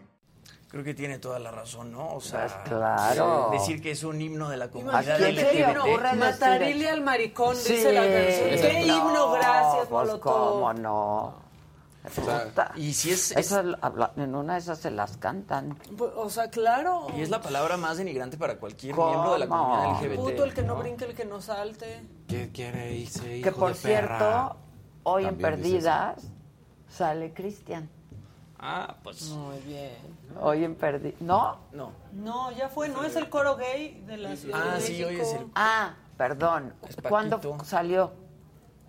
Ah, bueno, véanlo, está en la Ahí está. Hagan como que es hoy y Está en búsquenlo. la saga. Sí. Pero estuvo bien padre. ¿Fue cuando estuviste tú? No, ese fue otro. Perdón, son demasiadas cosas de también las que me estuvo bien ocupo, padre. discúlpenme. Claro. Que también estuvo Pero, bien pero padre. Cristian muy bien ahí con las perdidas y también en su podcast. Pues A habló mí me de cae cómo muy bien Cristian, Salió ¿eh? del, del closet y en la empresa en la que trabajaba, que era Televisa en ese momento, pues le ¿No te pidieron conocí como con él? callar. No, ¿verdad? con Lambda. Ah, con Lambda. Con Lambda. Con Lambda. Sí, sí. Pues fuerte, ¿no? Esto así de, de, de, de Molotov. No, eso y sí después pues que pasaron tantos años de que salió esta canción y además Cristian cómo ha pues resurgido su carrera y ahora Cristian está haciendo muchas cosas, como que en algún momento se calmó un poco. Pues más bien lo quisieron hacer ver muy mal en cuanto salió del Exacto. closet, como si fuera un desequilibrado Exacto. y que tenía problemas eh, con sus parejas y demás. Y pues él ha chambeado, tiene un podcast ahorita muy padre y ahí justo platica de cómo fue salir del closet y lo que le dijeron en Televisa cuando eso pasó y cómo lo relegaron. Que nos lo platicó a nosotros. Exacto, también, también en y en Perdidas también habló de dijo. eso. Y mira la inteligencia, porque él podría haber atacado, clavado en Lo la, hizo en la muy canción. bien, y él ¿eh? termina diciendo, se puede reivindicar una canción, así como diciendo, bueno, pues en algún otro momento, un tiempo equivocado. Exacto, pero no diciendo que es digas un himno que para es la un himno, nación. o sea, Y porque acá no ya, lo es. ya están diciendo que me estoy proyectando. A mí me gusta Molotov. A mí me encanta. Pero esa canción no puede decir que Pero es un himno. no, Es- no. LGBT. de, de Café Tacuba, ya no la tocan. No la Pues tocan. claro, ya no la tocan. Pero, No, pero no, Café no, Tacuba dijo, no Sí. volvemos a tocar. Dijo que le iban a cambiar. Y después Y ya ahí lo que dejaron. hicieron, la dejaron de tocar. Cambiaron la letra en algún punto, pero ahora de plano ya no la tocan. O Está mátalas, mátalas de Alejandro Claro. Fernández. Pues es Eh, anticlimático. pues, Claro. Que vuelves a lo mismo, pues lamentablemente fue en otro momento, Exacto. pero puedes cambiar. Claro, claro. Pero no mencionar que es un himno para No, la comunidad para LGBT. nada. No, ya no conocen la globalización. Bueno, ¿Qué pensaron? más? bueno, finalmente- Aparte de que es tu cumple, yo creo que esa es la nota más Esa es la importante. nota más Eso. importante. Llegas a los 20. Todavía estamos en el segundo piso. Ah, tu año todavía, 30. todavía. Chamaquito. A los 30 empieza uno a envejecer ahí. Pues ya me están saliendo canitas, Maquita.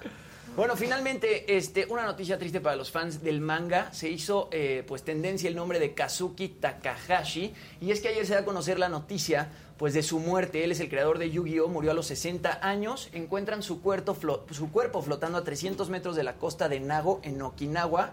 Esto pues lo encuentran el miércoles. Llevaba su equipo de buceo. Él creó Yu-Gi-Oh! en 1996 y pues a raíz de esto se volvió exitosísimo. Desde el 98 en adelante empezaron a crear series, crearon películas, spin-offs, videojuegos, etcétera. Y sobre todo lo que se hizo muy famoso de Yu-Gi-Oh! pues fue el juego de cartas, ¿no? En 2011 consiguió un récord Guinness por el juego de cartas más vendido de la historia, con más de 25 millones. Y bueno, hay cartas de Yu-Gi-Oh! que superan el millón de dólares. Entonces, pues primero fue un poco extraña eh, pues que se lo encontraran muerto flotando en la playa, pero después se reveló que quizás estaba buceando o estaba snorkeleando. Ay, Dios. Sí, pues si traía el equipo de buceo. Todo bien. Yo juntaba esas tarjetas. Yo también. Sí, claro, la yo las que- veía en mis hijos. mi A a partir de ahí había, digo, hu- hubo una colección bastante importante y varios animes ya tienen su colección de cartas, ¿no? Pero bueno, Yu-Gi-Oh! Pues, o sea, son al final, la primera publicación se lanzó el 30 de octubre del 96 y la última en 2008, fueron 38 volúmenes. O sea, sí es un, un Claro. ¡Ándale, su pastelito!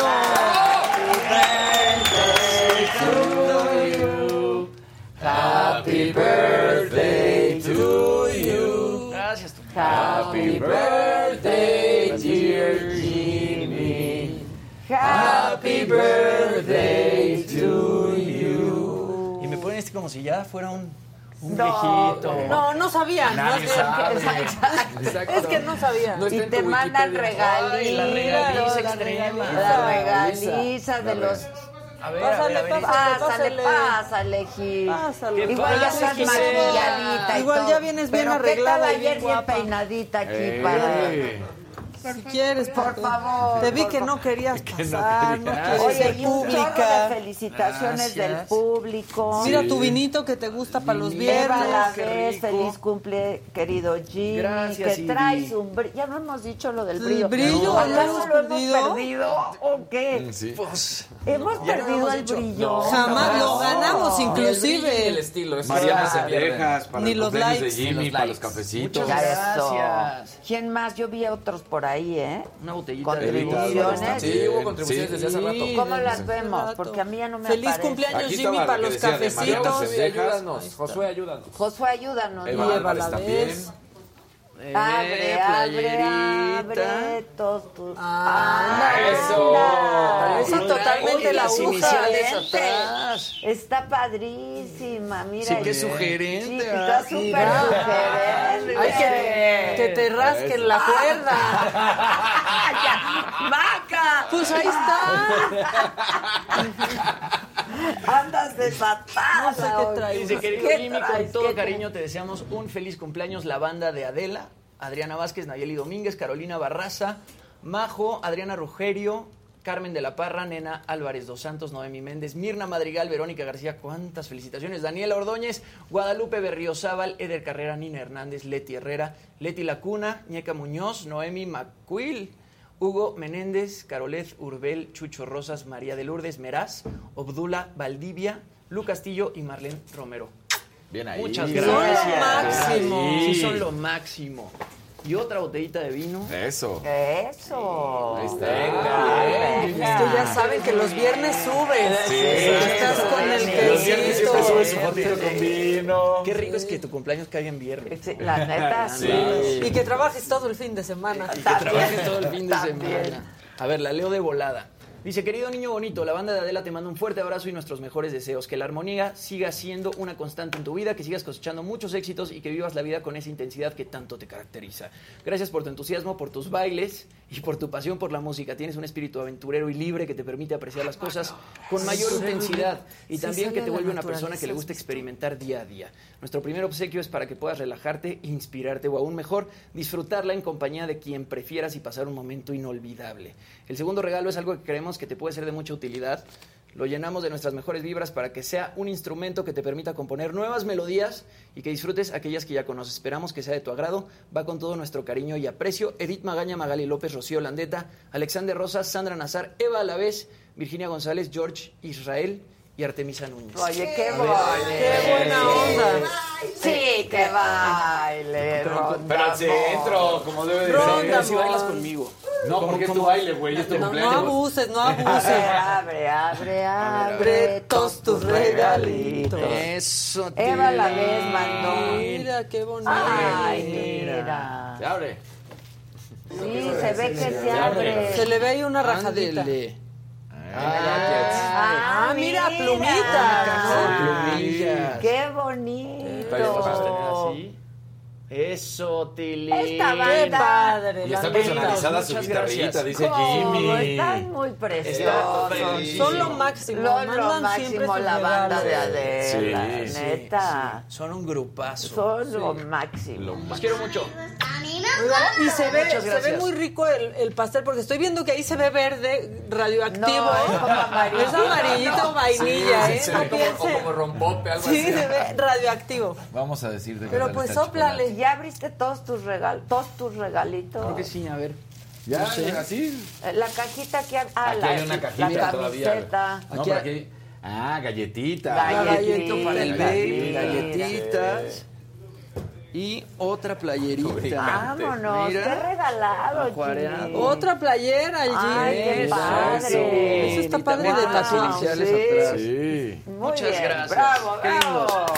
Gracias. Eso, Tilín. Dicen que eres tan dulce, jazz. Ay, gritando. jazz.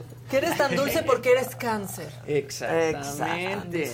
Yo quiero agradecer a Yair por la recomendación.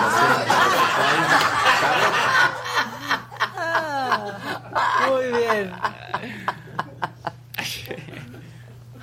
Ay, ay, ay. Muy bien. Gracias. Felicidades, Jimmy. Te queremos gracias. mucho. Yo a ustedes. Con este Muchísimo. espíritu tan aventurero Tan y libre. Este, levanta tus alas. Yo también los quiero mucho. Al vuelo. Y gracias a ti por la oportunidad, porque ya pues llevamos dos años. Bueno, no, no dos años, año y medio haciéndolo.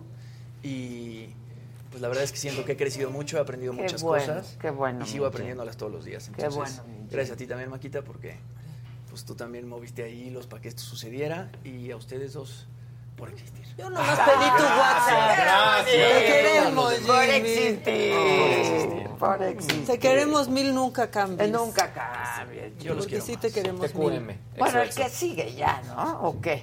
No, hay que seguir en el homenaje. Sigue, por favor. Sigue, Uy, hoy apare-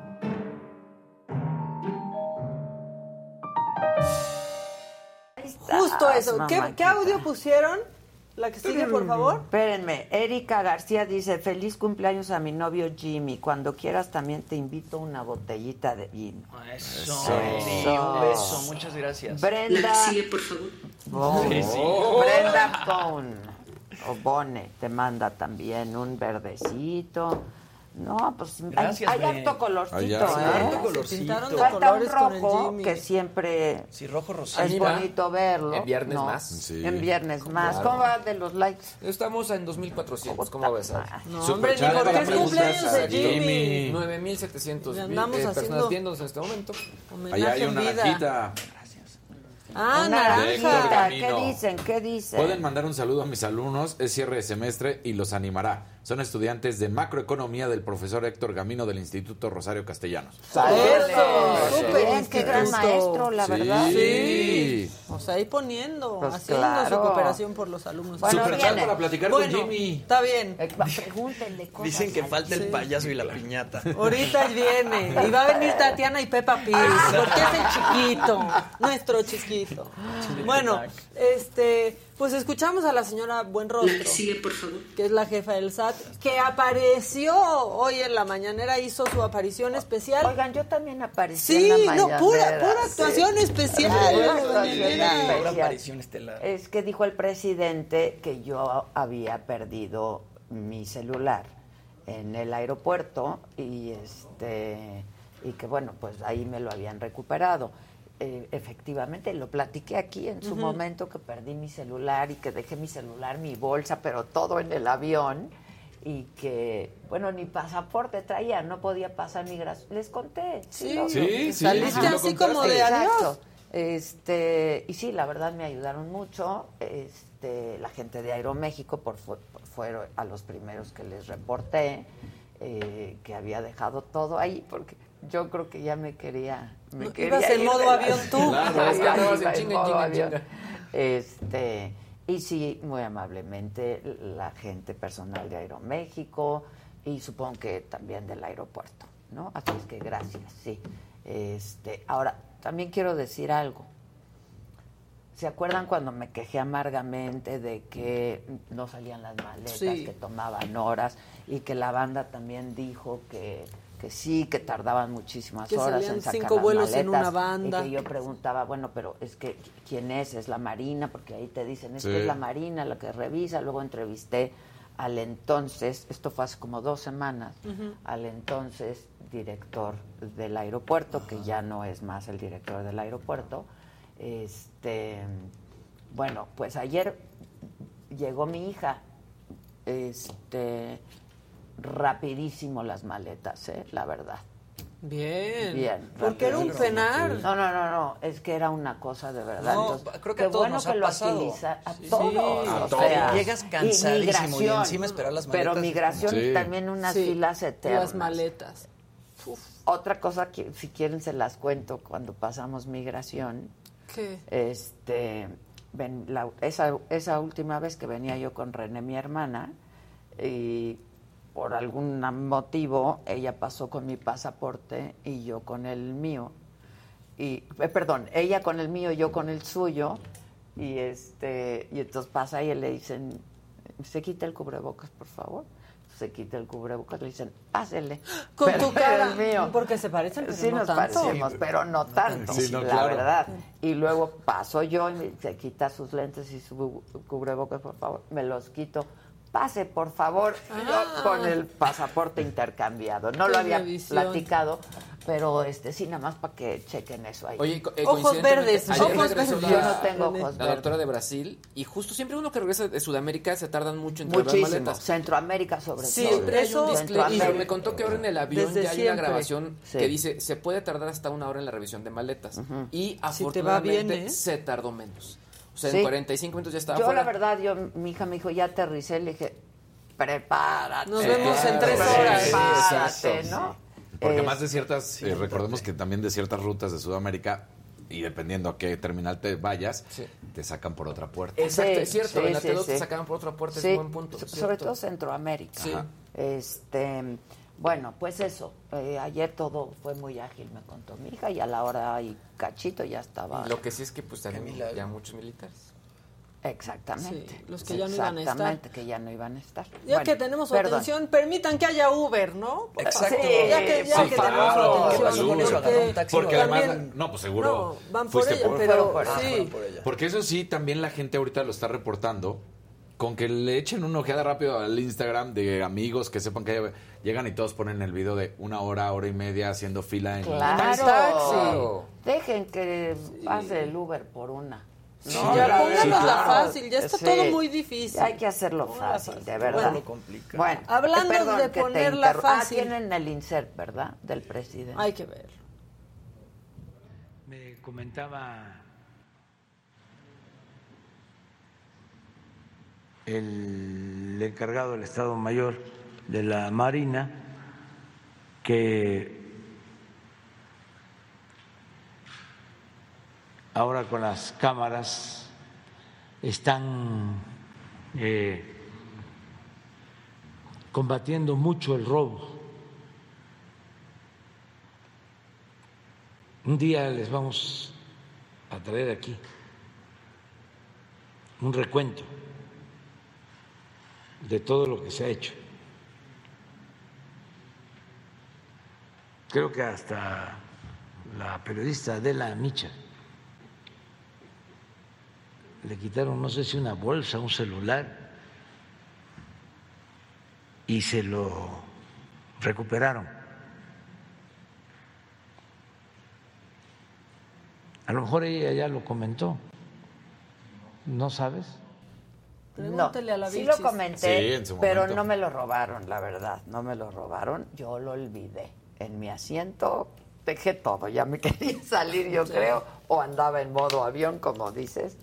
Este, me di cuenta cuando voy a pasar migración porque no traía mi pasaporte, no traía nada, no traía celular, nada. Entonces, este, pero sí, muy amablemente todos se portaron ahí. Aparte, saliendo del avión no hay manera de regresar. No, No hay no hay manera, manera, ya o sea, no hay no hay manera. manera, no lo pero puedes me di cuenta y entonces, este, pues ahí a la gente de inmigración les dije, híjoles, pues no, no traigo, pa- no- es más, no traigo nada. ¿no? y les dije eh, que vuelo viajaba y todos se portaron a toda madre, la verdad. Gracias, presidente. Ya lo había contado, lo vuelvo a contar. Exacto. No, tampoco exageremos, tampoco exageremos. Ay, bueno, si decimos truco, que no digamos Bueno, presidente, sí. presidente. Pero a Ebrard. Y se Exacto. Sí, sí. Qué raro, por. Nada más, digo, porque ahí sí. Bueno, Bueno, apareció la señora Buenrostro, la jefa del SAT. Fíjense que somos loquitos creativos. Nos lo imaginamos. El SAT no estaba pidiéndonos nuestra constancia de situación fiscal. Ah, no. No. ¿Y para qué había filas? Que eran los de, que eran los de recursos humanos de las empresas. Así lo explicó la señora no Buenrostro. aquí nos tiene de sus Ay, idiotas. Eh, con relación a la pregunta sobre la constancia de situación fiscal, lo primero que hay que decir es que el SAT nunca pidió la constancia de situación fiscal. No es un requisito del SAT. ¿Cómo, ¿Cómo da origen toda esta necesidad de la constancia de situación fiscal? Lo que sí es que históricamente, cada que se emite una factura, lo único que se verificaba por sistemas era el RFC en el SAT. Y a partir de este año se puso una modificación en la miscelánea fiscal donde se decía que además... O sea, No, lo que es dice mentira. es, que lo que se, se, puso, se pedía esta miscelánea fiscal era el código postal, aparte del RFC. Y que mucha gente no sabía el código postal de su dirección fiscal. Ay, y que por eso tenían que pedir su constancia. Miren, si lo dejan correr, No, lo que dura, no van a ver. Pedían la es- constancia, había filas para ir por la constancia. Exacto. Que hasta nosotros No dijimos, daban. ¿por qué el que expide la constancia pide la constancia? Sigue el cantinfleo ahí, ¿eh? Tan es así que luego salieron a decir que ya no era Exacto. necesario. Ahora, hay que recordar que esto tiene que ver con la facturación 4.0, que requiere ese tipo de datos. que para no, la cual ya hicieron prórroga porque Exacto. no la han podido dar. Porque está bien Exactamente. complicada además. O sea, yo me metí en la plataforma y honestamente, si la 3.3 era compleja, esta dice quítate que ahí te voy. eh". La Pues verdad. sí, claro. Pues así las cosas. ¿La Nos lo quieres? imaginamos. A ver, la, la que sigue, déjala correr.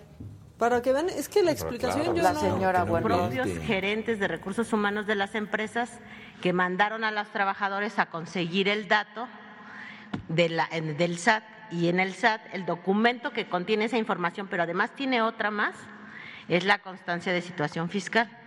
¿Qué es lo que pasa? Pues siempre se deja el trámite hasta el último.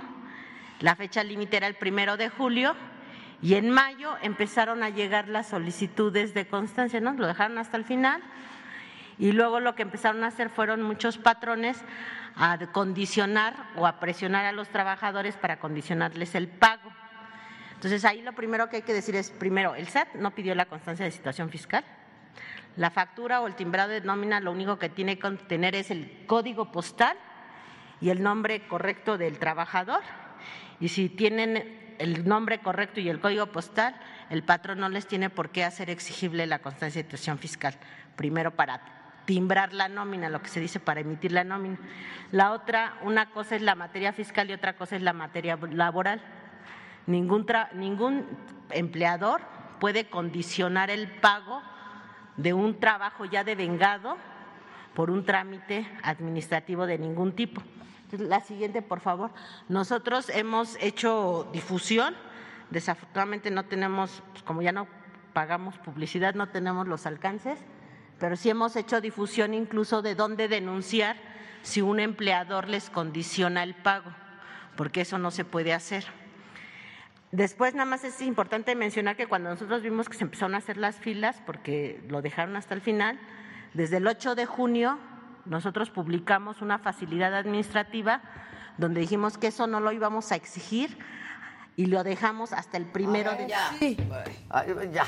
Pero entonces también- Hasta el Jonas se fue a las filas. Claro, Sí, claro, claro. Ahora, si los empleadores condicionan de pronto a que si no tienes la opinión positiva, no te pagan. Cuando sí puedes de todos modos emitir facturas. Exacto. Y eso tampoco está Exacto, bien. claro. O sea, porque mientras tú puedas emitir, te- pues ellos qué, ¿no? Bueno, el, Ahí el- está. el chiste es que... Nos lo imaginamos, ellos nunca lo pidieron, No fueron los de recursos humanos de la empresa y todos somos unos tontos. Exacto. Y bueno, pues al final ¿No? pues es una buena noticia, digo, para los Ya, la más. al Pues sí, final pero sí, ya pasó, ya cuando aparte había Pero pasado. ya, ya lo había pasado, ya habían Sí, dicho que ya, ya no rectificaron, etcétera. Y el presidente fue el que dijo, pues si eso está poniendo muchas trabas, lo echamos para atrás. Ah, Lo dijo en una presidente. Es que acuérdense. Bueno, Entonces- este Peña Nieto ya eh, confirma que es una figura del mi reinato, porque ayer, después de todo lo que sucedió con Pablo Gómez y la investigación y tal, pone un tuit. Sí, sí, Lo que más le pusieron, memes. Sí. La gente le puso memes, aquí hay algunos memes, o sea, no lo atacaron, no dijeron nada, maldito neoliberal. Vean los memes ahí con Baby Yoda extrañándolo. Este, hay otro, es que es el santo patrón México valiendo, no sé qué, no entiendo. Ajá. Ve, Sí viniste. Sí viniste. Ve, o sea, Ah. esas fueron las respuestas que le pusieron al presidente. Su corazón que parecía hígado. No, no, no. ¿Cómo lo vamos a olvidar? Alfred, Ay, mi banda. Mi banda. Pidiéndosela ahí al mayordomo de. Batman. Mira, pues. Mira, los medios. Y así son todos los tweets abajo del tweet de Del- del Peña Nieto. sí. Es muy, muy impresionante, este, la verdad, y no sé, pero sí se extraña la época de que, en la que te podías burlar del presidente sin que te atacaran los bots. Y Sí, solo te reías en te Twitter, ¿no? Te que si el calcetín al Sí. revés. Y el presidente aclarando que no estaba al revés. Partiendo el pastel. Exacto, su eso. corazoncito. El no menos como cinco. Exacto. ¿En Ya, serio? lo- ya ningún chile les embona, ¿no? Ya sé que no aplauden. Ya es que ya ni los presidentes la riegan como antes. O sea, porque ahora ya enchila más. No, Ya enchila más. Enchila más, ya enchila más. Bueno, este, ayer hubo homenaje en el Senado de la República. Se homenajeó a unos paisanos de Monreal que es Enjambre y se pusieron a cantar ahí todo porque anda bien popular Monreal con la chaviza. Lo único que me queda decir es,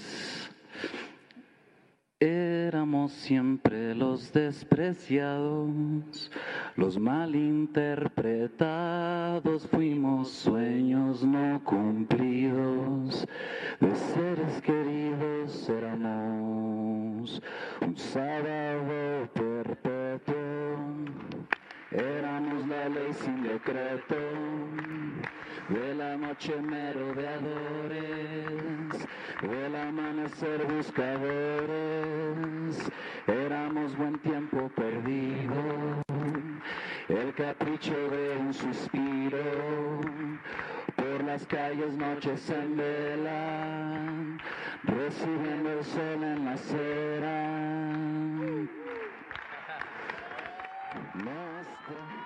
Dijo que él ya grabó un disco. ¡Vámonos! Que él ya grabó un disco, así lo, lo declaró en el homenaje a Enjambre. Hace unos días tuve la suerte también yo de convertirme en rapero porque grabé un disco con Ricardo y José, pero eso no lo voy a enseñar pronto. Pero este no soy de talento. Sí, o no sé, o sea, según yo, son sus, no, sus chavos. Ricardo Pero- y José. Pero después, no, no, es que anda haciendo de Cuídate, todo. No se aguantó las ganas de enseñar el rap y que lo enseña en su celular a los medios de comunicación. Anda sacando la artillería pesada. con todo, Monreal. Ahí sí se soltó en la cabina. No, sí, pero, pero vean la que estoy yo grabándolo en la cabina.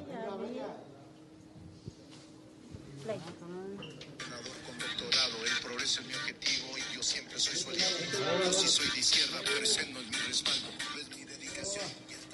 el. Aspirante desde abajo, el espíritu.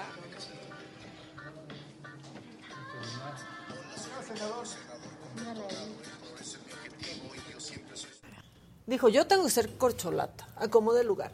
Y si no con el rap, si no basta con eso, la macumba. y Ah, mira. se hizo la limpia Monreal también, porque Todo eso tiene que haber en una campaña siempre.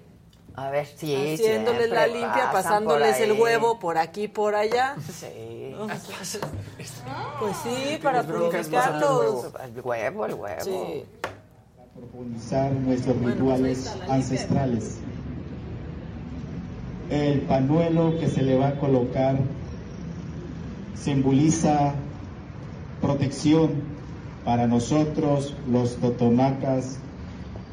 El rojo representa la protección ante las plantas, ante los seres que viven Otra corcholata.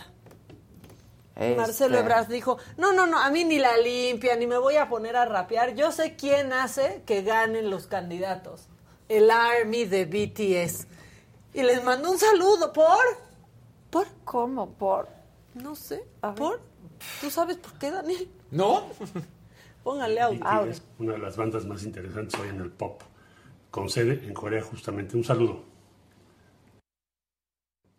Un saludo a todos los que son seguidores y fans de BTS. Una de las bandas más interesantes. El ahorita. Army entonces en las redes sociales. Sí, no, pues BTS. trending topics, básicamente. Claro. Sí, ¿no? o sea, BTS. tú hablas de BTS. Claro. Le tumbaron rallies a Pues, Trump. Claro. ¿quieres O sea- levantar tu canal? Haz videos virales. Exacto. Habla de hicieron de- Sí, claro, Y supo. acaba de estar allá, Sí, entonces exacto. Lo hizo, Claro. se informó. Se bueno, informó. lo se hizo informó. muy bien. Después de la selfie le preguntó al CEO de Samsung, ¿cuál? Oye, que recomienden ¿qué una banda. Exacto.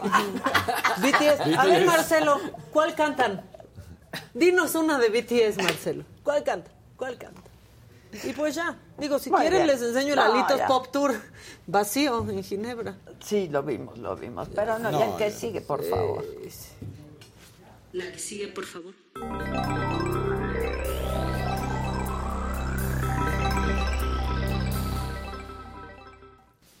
Gente bonita, muy buenos días. Eso, Es viernes. bravo. Bien, lo logramos. Lo logramos. ¿A qué costo? ¿A qué, costo? Y bueno, eh, arrancamos con noticias tristes. Eh, Shinzo Abe, eh, trending topic, por lo que ocurrió en Japón. El ex primer ministro japonés sufrió un, pues un atentado que le costó la vida durante un meeting. Eh, detalle interesante, en Japón están prohibidas las armas y bueno, el que cometió el atentado eh, fabricó su propia arma. Eh, Sí, se, veía bien rara, ¿la vieron? Sí, se decía que, eh, digamos que no había habido este tipo de situaciones en Japón desde hace varias décadas. Se hablaba de casi 40 años que esto no ocurría. Y pues bueno, eh, realmente una noticia muy, muy triste. Ya varias personalidades se expresaron, la Cancillería también se expresó. Varios eh, líderes tecnológicos como Tim Cook también dieron sus condolencias a, en general a todo el pueblo japonés. En fin, cosa triste. Y bueno, por ahí en el chat nos preguntaban sobre Elon Musk. Son, se, se están hablando muchas cosas de Elon Musk. Ya le sacaron unos gemelos que al parecer no sabía que tenía y ya, y ya tiene. ¿Le salieron Le salieron hermanos? gemelos. No, ¿Hijos no de él. gemelos? Hijos gemelos. Hijos gemelos. Digo, es todo un, un, Tengo un miedo de tener chismarajo. un hijo de Elon Musk y no saber. Y por otro lado, eh, al final ya dicen que en total ya tienen nueve hijos, ¿no? El, el- el señor Musk. Pero bueno, realmente lo que quiero Pero no enfocar. ha reconocido, no los no, acepta, no, no, no, no reconoce. son rumor. Son rumores. dice, eh, ahí se lo están diciendo que es una ex empleada que estuvo trabajando ahí en una de sus compañías. En fin, bueno, es. ¡Oh! Eh, en fin, en fin. El punto importante es que el convenio que traía con Twitter está en mucho peligro. Yo aquí ya les Bueno, había ya- dicho. ya habíamos ya habíamos nos dicho, echando pero atrás. pues básicamente ya están con el tema de los abogados y lo que dice el Washington Post es que al final lo que él está diciendo de, oye, es que el tema de los bots que no cuentan o que, o que me dijeron que eran menos que son, y son Las más, eso no podría ser una excusa para que legalmente se salga del convenio. Entonces, sí está fuerte Ah. la situación. Lo que sí están diciendo es que la gente de Twitter no les está dando los datos que ellos están pidiendo.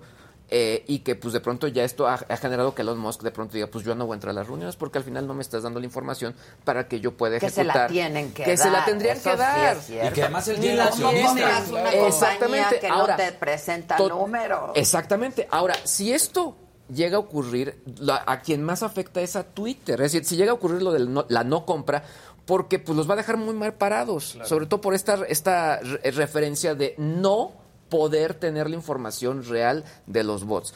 Yo no sé si ustedes se han metido en sus seguidores, pero a mí, honestamente, seguido, veo la gente que sigue y son cuentas falsas. O sea, honestamente, llegas y son, eh, no sé, desde modelos, hombres o mujeres que se ven... ¿Elon? eh, no, no, No, en Twitter. Cada en quien. Twitter, Ajá. cada quien, y honestamente si hay, sigue habiendo este tema de las cuentas falsas, los bots, y lo que yo he mencionado, el tema de pornografía, que no tienen eh, eh, temas como para poder cerrar todo eso.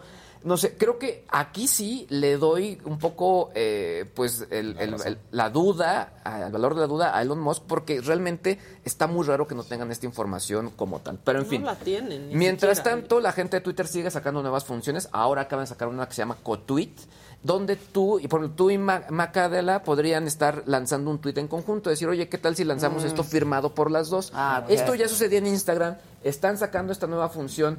Está interesante, pero bueno, son este tipo de cosas que saca la plataforma donde yo no le veo ni pies ni cabeza y que no se están enfocando a lo que realmente la gente le importa.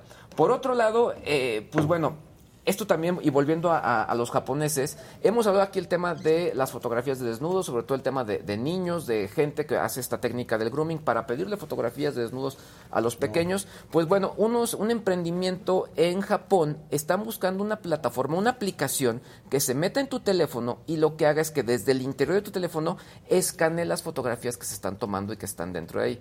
Para que en todo caso, si detecta fotografías que son de desnudos, las bloquee y les avise inmediatamente a los padres. A mí se me hizo Ah, eso está muy buenísimo. bueno. So- Oye, pasa muchísimo eso con los niños. mucho, ¿eh? mucho. Sobre todo en Porque ah, les pagan una lana y entonces mándame una foto. Sí, y luego ahí con- los traen con ahora. este tema de los niños de ser influencers. Con su hijo, ¿te acuerdas Sí. que te Sí, platiqué? Sí. Este, Grave estuvo. Sí, sí, estuvo. Esta aplicación grave. está en desarrollo, o sea, de hecho, el, el nombre clave les va a dar risa, pero así se llama, porque son es en japonés, se llama Kodomamo. Así se llama. Y es algo imposible. Es algo imposible. Sí, Sí, algo por eso está todo físicamente imposible. O sea, tuyo, a ver, Por eso esta aplicación es un reto. Claro. Y ahora, el punto importante es que también está, de, eh, digamos que, regresando a una discusión que hubo con Apple, porque Apple quería hacer algo, pero ellos querían hacer el escaneo que se fuera a sus servidores y que de esa manera ellos pudieran ah, dar aviso a las autoridades. Esta aplicación que se propone estaría dentro del teléfono, sería una especie de, acceso a control parental y obviamente la información queda en el teléfono y da aviso a los padres. Entonces, creo que se, ojalá que lo logren y que este proyecto pues llegue a buen puerto. Y también que no lo está viendo bastante, o no lo está viendo muy bien, es el, es el ratón, el Mickey Mouse. ¿Qué pasó? Pues lo que pasó fue que, Sí, eh, ¿qué onda? a ver, ¿Cómo ahí que les se va. va de Disney? Ahí les va. esencia. Digamos que este tipo de personajes no tenían, eh, digamos, eh, los que los creaban derechos de autor por 75 años. Pues sí. Pero con Clinton se aumentó a 95. Y de hecho esta ley se llamó la Ley de Protección Mickey Mouse. Porque se decía que pues, el gobierno de, más bien Disney, le metió 6.3 millones de dólares durante su campaña. Entonces, eso fue lo que Ah, consiguió aumentar ok. 20 años. Pero ya el próximo año sería el año 95 para el ratón. Y se acaba el contrato. y se acaba. Y ya cualquier persona podría usar la imagen clásica de Mickey. Ajá, exacto, No la versión original. La versión original. Todas las demás, hasta que cumplan 95 años, las podrían seguir utilizando. Y así con todos. Y así con todas. Ahora, hay que, hay que tomar en cuenta que una cosa es la imagen y otra cosa es la marca. Hombre. La marca sigue siendo de Disney. Y ellos la seguirán utilizando. Ah. Entonces, lo que sí es un hecho es que cualquier diseñador gráfico, un Bansky, podría utilizar la imagen clásica del ratón sin ningún problema, Ah, ¿no? A Nomás no partir ponerle del Mickey 2024. Mouse. Es lo que pasó Exacto. un poco con Winnie Pooh, ¿no? Que Winnie Pooh Sí. también acaba de perder sus derechos. Ya salió una película público. de terror de Winnie Pooh. Ahí, ahí les va nada más la premisa. Winnie Pooh y Piglet aparecen con sangri- como sangrientos asesinos después Ay, de haber sido abandonados por su viejo amigo Christopher Robin. No. Esa es la premisa de la Exacto. película. Ya eso parece como de Ya, la Cenicienta o Es- así. exactamente. esas versiones. Y ya para terminar, la verdad es que este sí lo tengo que poner. Me gustó muchísimo. Pues salió una nueva versión de Bowser, el enemigo eh, más poderoso de, eh, de este Mario Mario. Bros. en versión Lego. Pero pues es como de 30 centímetros. Está padrísimo porque además se ve increíble. Si podemos ver las imágenes, son 2.800 piezas las que eh, ¿Cuántas? consta. 2.800 piezas. Yo por ahí armé un Yoda que la verdad es que se me tardé bastante y eran similar. Pero este, digamos, se ve completamente articulado en distintas posiciones. Puedes mover la cabeza, Ve lanzar, eh, digamos que, pues, bolitas de, de fuego. eh, mueve los dedos, en fin, y vean el nivel de detalle, o sea, si ustedes lo ven incluso de lejos, ni siquiera parece de Lego, se ve bien, Sí, bien sí, bonito, sí, ¿no? sí. Eh, lo que sí es que estará en un precio de 6.500 pesos a partir del próximo primero de octubre. Baratito. Mira, mira- cómo mueve la cabecita. Sí está completamente articulado, porque luego pasa que eso no los puedes ni mover porque Exacto, se Sí, se así sí, exacto. y vuelan por tu hecho, cara. Bueno, y los retros que hicieron también estuvieron bien padres. Sí, ¿no? claro, lo, lo de la consola, la consola, La máquina de escribir, La- sí. sí, no, están sacando cosas Luego un bien, bien padres. que suena. Sí, y- cosas cosas bien padres. Y hay que recordar que esto viene de, esto, de este set de, de Super Mario, donde pues es un, es un muñequito de. Mario que va sonando y ahí la pantalla pantalla va moviendo de acuerdo a lo que esté haciendo o con- contra quien esté peleando. Ellos son los diseñadores de este producto, pero la verdad es que sí los vi en, en el Target y, y mi edad dije, mira, sí, sí es para mí el Claro. producto. Parece Juguetes para gente grande. Claro, hay gente que colecciona. Sí, completamente. claro. Les tengo una pésima noticia rápido. My Love personalista dice, los dejo, me voy a otro canal. No, Ah. no, ¿ahora qué harás? No. Verás ¿Qué hacemos? La niña está triste. ¿Qué tiene la niña? Pésima noticia. Sí, sí, sí. Vienes, Casarín, vienes con todo, me carajo. puse triste. Qué cosa, Gisela. ¡Feliz cumpleaños, carajo! ¡Eso! Para que ¡Eso! que no. Gracias. Bien ahí. No le disloques Eso. el No, homóplato. nada más dice aquí, ¿verdad? después. Ya. Después Oiga. de Casarín, Gis, porfa, Bueno, Ileana Borges da un naranjito desde Sui Sin City, California. Feliz cumpleaños, Jimmy. Amo a Adela y Maca. Y los chavos son fan del programa. Eso. Miguel Martínez, un amarillito. Feliz cumpleaños, Jimmy, desde Washington. ¿Y qué le regaló?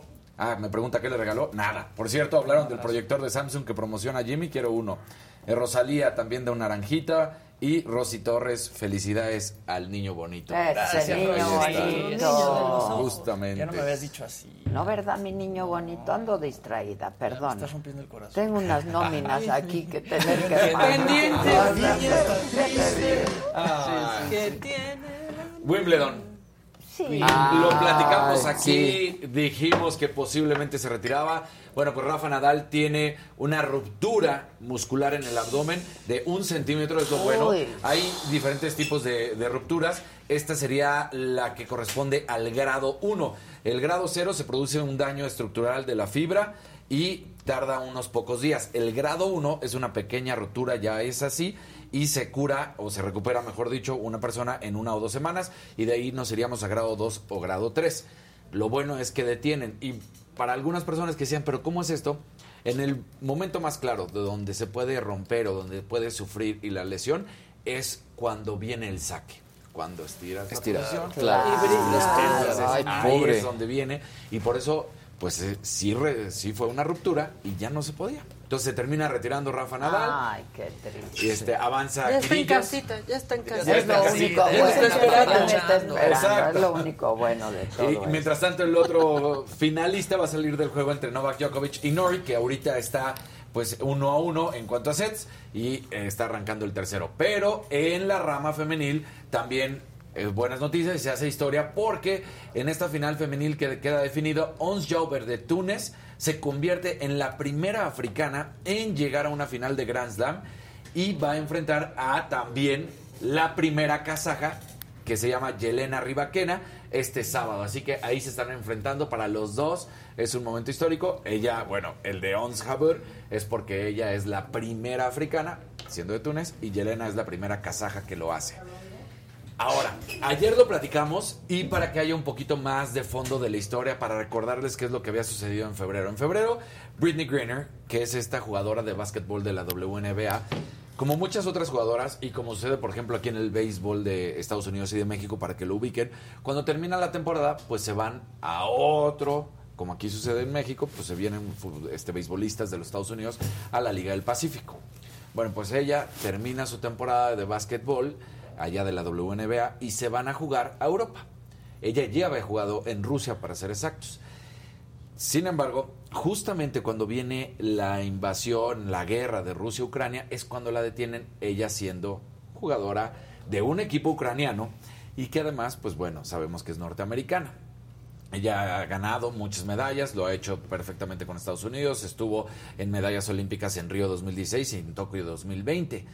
La detienen. En Rusia puedes tener solamente 6 gramos. Eso es lo permitido para uso personal, para Consumo. personal. Ella realmente no es que llevara eh, la marihuana, sino llevaba aceites para Ah. vapear. O sea, como su CBD. Ajá. Exactamente, pero eran de hashish. Ah. O sea, sí tenían THC. Entonces lleva los aceites y por eso la detienen. Es el aceite de hashish y bueno, ayer se declara ella como culpable y dice, sí señoría, admito, eh, pero Lo nunca, consumo. pero nunca fue con una intención. Cuando ella la detienen, dicen que era para distribución de drogas. Entonces, ese cargo es todavía peor porque Sí, sí, no es era. uso personal. No, Exacto, Claro. una cosa es consumo personal y la otra ya es tráfico, Tráfico de droga. de droga. Entonces, pues ayer cuando... eh, O eh, sea, para zonas sí. Exacto. Los rellenas. Los Los rellenas. traía su aceitito. Su aceitito de hashish. Ella podría... Aquí es puro aceitito. Ahí no hay hash, ahí no hay hash. nicotina. Eh, ella podría ingresar a, a la cárcel y estar hasta 10 años. El juicio inició ayer, hoy vuelve a mantenerse y van a ser un par de semanas donde vamos a ver qué es lo que termina Pero sucediendo. ¿cuántos aceites traía? No se, ha no dicho se dice nada. la cantidad, nada más se dice que traía O sea, su superaba. aceite.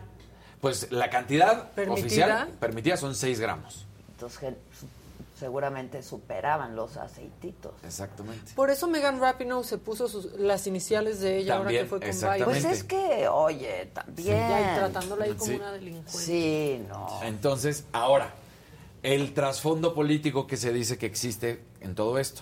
Supuestamente, en las teorías en Estados Unidos de periodistas en Estados Unidos dicen que todo esto es una estrategia por parte del gobierno ruso porque quieren un intercambio de prisioneros. Se habla de que están buscando la libertad de Víctor Bow, traficante de armas, que está cumpliendo una pena de 25 años en prisión en los Estados Unidos. Entonces, No, no eh, eh, comparen, no comparen. Sí. Bueno, Llevaba eh, sus una. ¿no? Pero que eso es lo que están diciendo en Estados Unidos, que, que esa es la teoría. Ya. Lo que sí es que Biden sí ha estado al- siguiendo este evento y sí dice que le parece pues irrisorio esto, que no, que no es pues, ¿qué les posible. pasa? Que además es una mujer basquetbolista que ha estado en esos países, no es que fuera la primera vez que Claro. estuviera ahí. Entonces, pues que no puede No, es- concebir al final es una figura pública, ¿no? O sea, Claro, claro. Entonces, bueno, pues lamentable Pues, esta sí. situación. Y vamos a ver, eh, arrancó el juicio y pues van a ser dos semanas y a ver en qué finaliza. Ella se declara culpable y dicen que eso pudiera, pues, Aminorar. aminorar. Pues sí, digo, traía sus aceititos. Exacto, tal cual. Entonces lo dice al- a- se lo dice al juez y las palabras era lo de, sí, me declaro culpable, pero nunca fue con una intención de traficar. Pues no. Pues Pues no. ¿Cuántos aceititos tendría que Exacto, llevar? O sí, sea, no. también. Entonces, Bueno. bueno, pues ahí está. Fórmula 1, no se nos olvide este fin de semana. Y otra vez, esta es la carrera de Austria, la carrera de Red Bull. Entonces empieza a hablar de qué va a suceder entre Max Verstappen, que es el líder del campeonato, que es el número uno de Red Bull, y el dos, que es Checo Pérez ahorita, entonces que tuvo una muy buena carrera, no se nos olvide. Entonces, ¿qué es lo que va a suceder? Es la segunda carrera de la temporada en el que se define la parrilla de salida con la carrera sprint, en la que se avientan una mini carrerita mañana. Hoy son prácticas libres, mañana viene una carrerita y esa es la que determina cómo van a terminar saliendo en el sprint definitivo. Y bueno, pues nada más volver a decir, jornada 2 del fútbol mexicano, ya saben, partidos interesantes, Cruz Azul Pachuca, va a estar jugando, jugando también el equipo de los Pumas, eh, Mazatlán Tigres, Pumas es contra León, entonces un, un buen partido, nada más para recordar que ahí está el fútbol mexicano, la jornada 2. Ya. Bueno, este. ¿Qué dices? Tengo ahora. Vamos a hacer contacto, ya lo tenemos vía Zoom.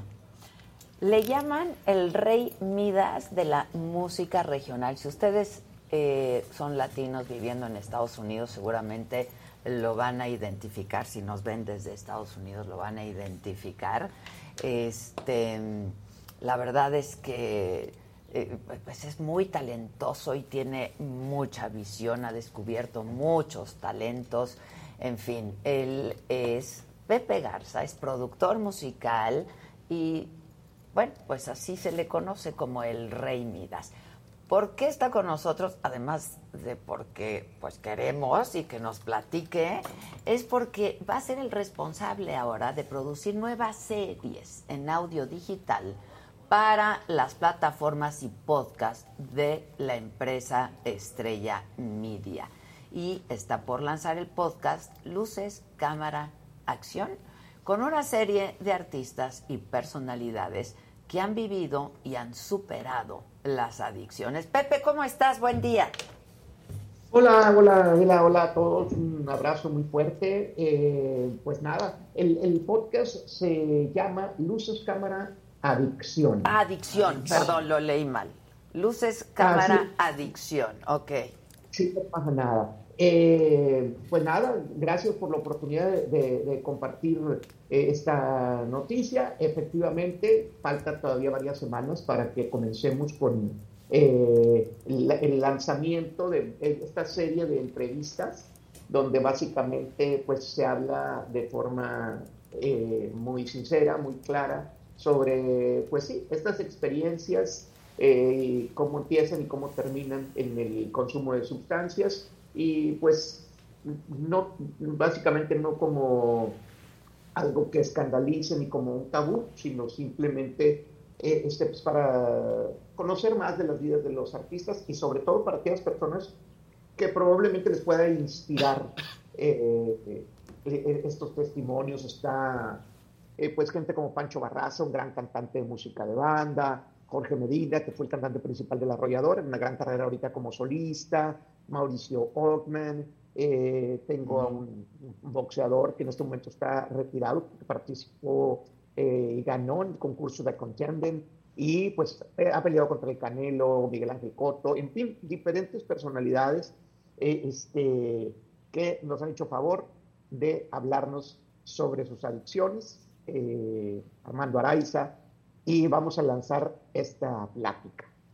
Oye, este, tú, ¿quién hace las entrevistas? ¿Con quién están conversando? ¿Contigo en este caso? Conmigo, fíjate que sí, este, tengo también una- un espacio en, en internet que se llama Pepe's Office eh, y tengo algunos años dentro de esta, de- del asunto de la comunicación y eh, pues yo soy quien está platicando con ellos porque además pues tengo la experiencia de, pues de, de haber eh, vivido mm, las adicciones y como pues lo sabes, estas se controlan, no hay una cura precisamente Claro. para quien se asume como un adicto, como un alcohólico. Entonces yo hace 30 años eh, aproximadamente, de hecho hoy casualmente se cumple el año número 29, eh, hoy 8 de julio. Qué loco, ¿eh? La verdad no lo había, no, no, más, te voy a ser franco, no sabía que iba en vivo contigo. Yo solicité eh, este, pues, un espacio para compartir esta noticia. No, pues Mm, aquí con mucho gusto, además, y que nos platiques de tus experiencias, sin duda. te agradezco y, y ahorita estoy cayendo en cuenta que un día como hoy, en 1993, precisamente fue mi última parranda, ¿no? Eh, Ándale, este, pues nacieron el... mi- Yo Tú ese- cumples 29. Justo ese día, Pepe, yo estaba naciendo. Sí, Entonces, él qué, qué también. coincidencia. Él también, él también. Estaba en parranda. Yo también estaba, yo también estaba naciendo ese día porque definitivamente pues, hay un antes y un después. Claro. Eh, este, hay una nueva vida. Entonces, pues nada, invitándolos a que estén al, al pendiente, ¿verdad? Eh, del lanzamiento de este podcast. Va a estar por primero por la aplicación de Estrella TV y dos semanas después, pues vamos a tenerlo ya abierto para que eh, las personas que ven en YouTube o en cualquiera de las plataformas donde se colocan los, los podcasts también va a estar disponible. Ya. Oye, pero este es un primer eh, producto de todo el proyecto de audio digital, ¿no? Efectivamente, eh, estamos con esto. Obviamente también está eh, la parte de la música. Siempre me he dedicado a, a compartir con la gente, a promover un poco música nueva a través de la radio. este, ahí tengo también este, pues, la fortuna de haber fundado Premios de la Radio hace como 20 años. Este, que este año vamos a volver a hacerlo en la Ciudad de México, al igual que el año pasado, donde pues se reúnen las figuras de la música regional mexicana la parte de la música entra dentro de lo que estoy haciendo y pues hay otro par por ahí de, eh, de proyectos eh, que vienen eh, alrededor, pues básicamente de aportar algo, eh, entretenimiento, pero también eh, pues experiencias de vida. Hoy eh, este, creo que cada, cada vez estamos como muy aislados a través de, de- de- de esta forma de, ver el contenido y pues la idea es algo de realidad, de vida, eh, compartir eso. Oye, yo decía que eres un visionario y un cazatalentos, la verdad, pero alguna vez te has equivocado. Me refiero a este un video tuyo que se volvió viral porque creo que hace algunos años eh, te pidieron que, vi- que escucharas una canción de Grupo Firme, ¿no? Y que dijiste, no, hombre, estos son del montón.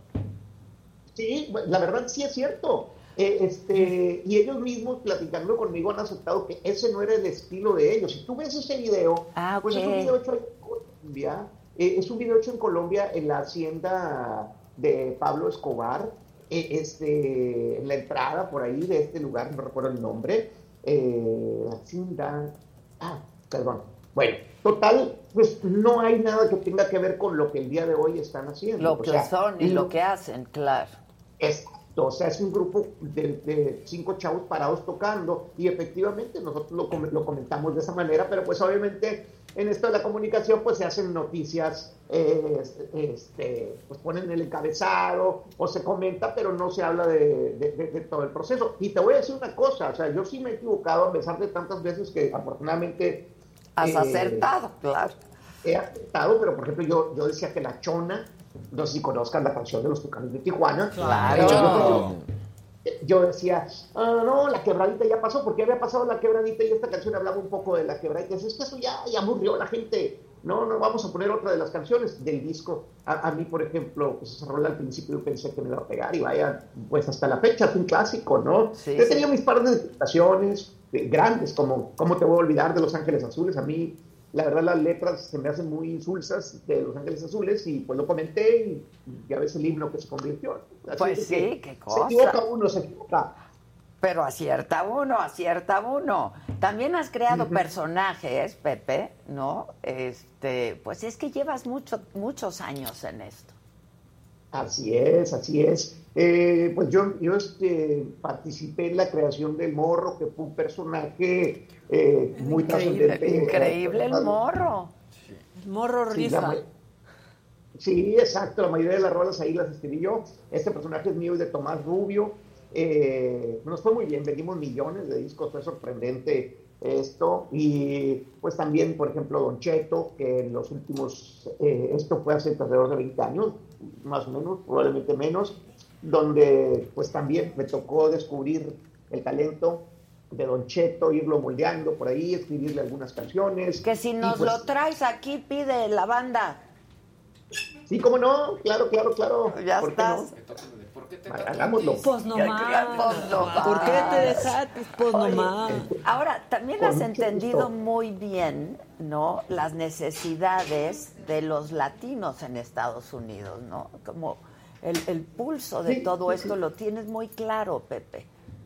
Eh, pues la verdad, eh, creo que tengo esa posibilidad de captar y, y- y, pues afortunadamente me he adaptado al sistema aquí. Yo llegué y al principio me fue difícil porque eh, quise hacer lo mismo que estaba haciendo en México y no, no me funcionaba hasta que, por fortuna, ya caminando, andando por las calles, empecé a escuchar cier- música diferente y dije, vamos a poner eso en el radio, que nadie lo pone. Entonces, eh, pues sí, afortunadamente el público me ha aceptado eh, y eh, pues seguimos, se- seguimos en esto. Todas las noches estoy en un programa que se llama Tengo Talento, Mucho Talento, Ajá. como el jurado. Sí, Por ahí ha pasado, pues eh, la misma Jenny Rivera fue, fue jurado de ahí. Muy conmigo. amiga tuya, ¿no? También. Y de, y de muy compas. tu esposa, Así sí, es. sí, sí, sí. Eh, Así es, sí, pues, me tocó escribir algunas rolas y pues somos amigos, pero me tocó conocerla desde el principio, que más bien ahí compartía su, su hobby de la cantada con su trabajo real, que era vender casas, y de ahí nos agarramos, hicimos amigos ahí en, en ese en ese 1999 más o menos. Fíjate. Cristiano Dal también, este, tuviste algo que ver con él, ¿no? Tú Bueno, pues, yo- descubriste a las primeras u- una de las primeras entrevistas, si no es que la primera que se hizo a Cristian Nodal está por ahí en internet, y este, me tocó tocarlo primero en la radio acá en los Estados Unidos, pues la verdad eh, me ha tocado participar en los inicios de muchas carreras porque me gusta eh, esa parte de dar oportunidades o de ponerle al público, compartirle cosas nuevas, este, así es de que carreras como la banda de Recodo, los Tucanes de Tijuana, eh, muchos, mu- mu- muchos eh, artistas a los cuales me ha tocado recibirlos de- desde cero o de muy poquito y, y y, ah, pues básicamente compartir con el público su música, escribir algunas canciones también, producir algunas cositas y, y pues nada, divirtiéndome hasta que hasta que se acaben las llantitas. No. Oye, estás muy joven. Oye, ¿cómo está tu esposa? Mi esposa muy bien, ahorita está arreglándose para hacer su show, apasionada, trabaja, bueno. Pero eh, tuvo un locura. accidente, ¿no? Algo. apasionadísima con esa onda de- Elisa tuvo un estar- accidente, ¿no? Se cayó. Se sí, cayó, ¿verdad? Y en la salida ahí se cayó, se quebró la mano y, y- y el tobillo eh, al mismo tiempo. Este, y pues, eh, pobrecita. Pero todo bien. pero no, Estuve ya, con ella y con, estuve con ella y con Seriani. ¿Qué será? Hace como un tres meses. Está en Survivor. Sí, Seriani sí, se sí, fue a sí. Survivor, Estuviste hace sí. dos meses. Dos meses, Sí. No más, sí, ¿no? sí, sí. Fue en marzo. Pues por Sí, sí, sí, me, me- Ajá. me enteré, me enteré, me enteré. Pues yo le dije, oye, preséntame ahí de la micheta. A ver, ahí estamos. A ver si descubres algún talento en mí, Pepe Garza, por favor. Y hasta beso hubo con Seriani. Hubo beso con Hubo beso con Seriani, no, muchas cosas que pasaron ese día. Ay, si necesitas un talento, mira, el Jimmy canta bien bonito. estamos, Aquí el, el Casarín narra re bonito. El Luis G.G. sabe de todo lo que quieras saber de tecnología y gadgets. Maca, Lo lo, que que, le pidas. Tú dime, Pepe, yo aquí y estoy. aquí yo, pues, a- a- pues algún podcast que se te ofrezca también, ¿no? Oh, qué buena onda. Eh, este, pues nada, muchas gracias por la oportunidad. Al de- contrario, de- al contrario, en buena hora por este nuevo proyecto y esta nueva etapa, ¿eh? Muchísimas gracias No, todo el equipo. al contrario.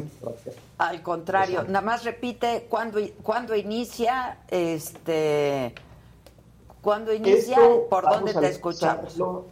La primera semana de agosto eh, va a estar. Los invito a que me sigan, eh, arroba Pepe Garza, en eh, Instagram y en Twitter. Y ahí vamos a, a- a estar dando más información. Por la primera semana de agosto vamos a estar ya con todo esto y pues voy a pensar en, en hacérselo saber a la gente lo más, lo, lo- lo más posible porque pues es, te digo, información, entretenimiento y sobre todo también la posibilidad de, de- de que a alguien le llegue un mensaje y pueda cambiar su vida si es así lo necesita, ¿verdad? No, no estamos satanizando nada, simplemente hay gente a la que mm, le va mal con ciertas sustancias y pues Así es. necesita.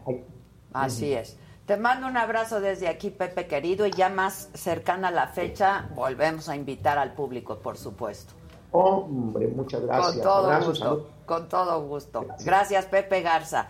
Talentosísimo, Pepe Sí. Garza. Sí. Muy Y conocido. además, Muy y suena muy interesante ese programa, ¿no? Porque qué difícil de pronto pues lograr que los artistas hablen de ese tipo de Pero cosas. cuando, pues es, Claro. es lo De- mismo, sí, es una conversación. por ahí. ¿sabes? Exactamente. Y a veces Entonces, eso está padre. Si estás dentro de ese tipo de cosas, a veces es el tipo de mensajes que te ayuda como te da el empujón Claro. para tomar decisiones. En serio, nunca sabes cómo le puede ayudar eso A la gente. A la gente. claro. Alguien que esté a punto de decidirse a ir a que lo ayuden, o que esté completamente Sí. negado, o que esté en el fondo, Sí, en el fondo de la adicción. fondo. Es, es que es Claro. eso, o sea, muchas veces lo que uno necesita es ayuda y a veces no sabes que lo necesitas. Claro, Sí, y, no- y claro. son temas de los que no se habla, ¿sabes? Son Claro. Temas que son tabú. Entonces, ver a figuras públicas contando sus experiencias, Claro. yo creo que Figura- pues, él hablaba de Alfonso Gómez, que es este boxeador que ganó en The Contender, y también esa situación, ¿no? Porque de haber aparecido en un programa tan exitoso, luego haber peleado con boxeadores como justamente Canelo, pues crea esta confusión de repente y pues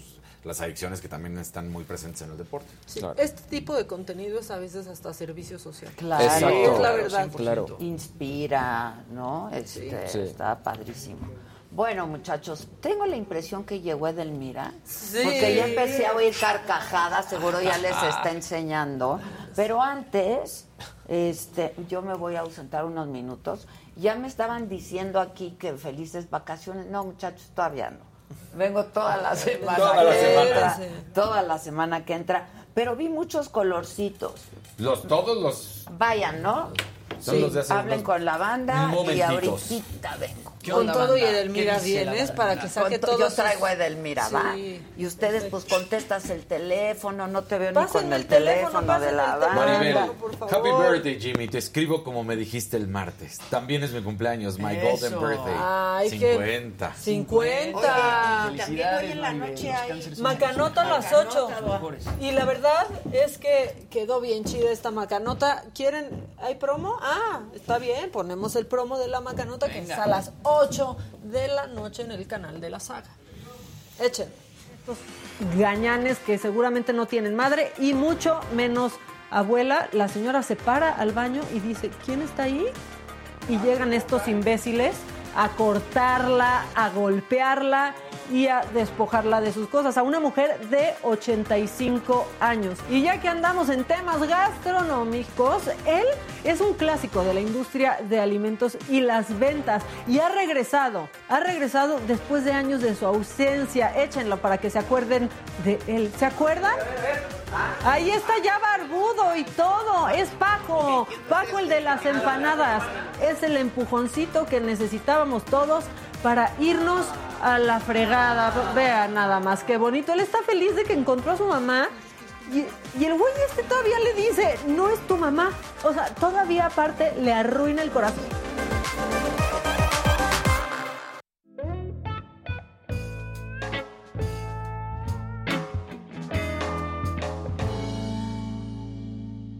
Toca. Esa mirada felina de la No. jefa ahí en el Sí dan ganas de que toque mucho. Ya desde que empiezan a poner esa musiquita, yo así como que me empiezo a aflojar. Sí, es que tú con cualquier cosita, Edelmira, Compañera. dijiste el otro día, Sí, la- yo no me hago esto porque... La niña es risueña y le hacen cosquillas. Exactamente, si ven que la niña es chillona y todavía le monean la Yo cuna, esto no pues me hago no. porque me prendo, dijo. Yo sí, Sí, me exacto. Sí, Por tú ejemplo, una llamada de atención importante para la caricia son las personas que se rapan. Es en serio. Como que una llamada de atención. Ajá. Si la O gente sea, quiere si tú- hacerte sin tu cabecita. La- Ah, es una ya. manera de llamar la atención. ¿Raparse? Eh, No raparse, sino la llamada de la atención es quien te observamos. Porque lo primero que Ah. quiero hacer es acariciar. Es agarrarme la Claro, pelona. Ah, claro. Entonces, Ándale, te dejo. Ya, como ya está creciendo, ya se siente menos rico que, que Mira, hace una semana. Tú, tú déjate Tú sentir. dale, no, Tú mira, déjate tú dale. sentir. Esta es una manera muy- de recorrer, porque además el tema de hoy, lo sutil, lo pequeño, también estás puede ser prendiendo tú, grande. Jimmy. Me agarran a mí la cabeza y se prende el Jimmy. Esto es sensacional. Además, ojo, eh, aquellos que se estén eh, eh, pelando o teniendo una pelona, una de las recomendaciones más, más grandes es erotizar el cuerpo con estos pelitos que están creciendo, sobre todo en la vulva, en el pecho, en la espalda y en las nalgas. Híjole, me, se me va a torcer el cuello. Ahí va a andar todo mundo. O sea que no, ya. No, sí, es terror que bajo la sí es tierra.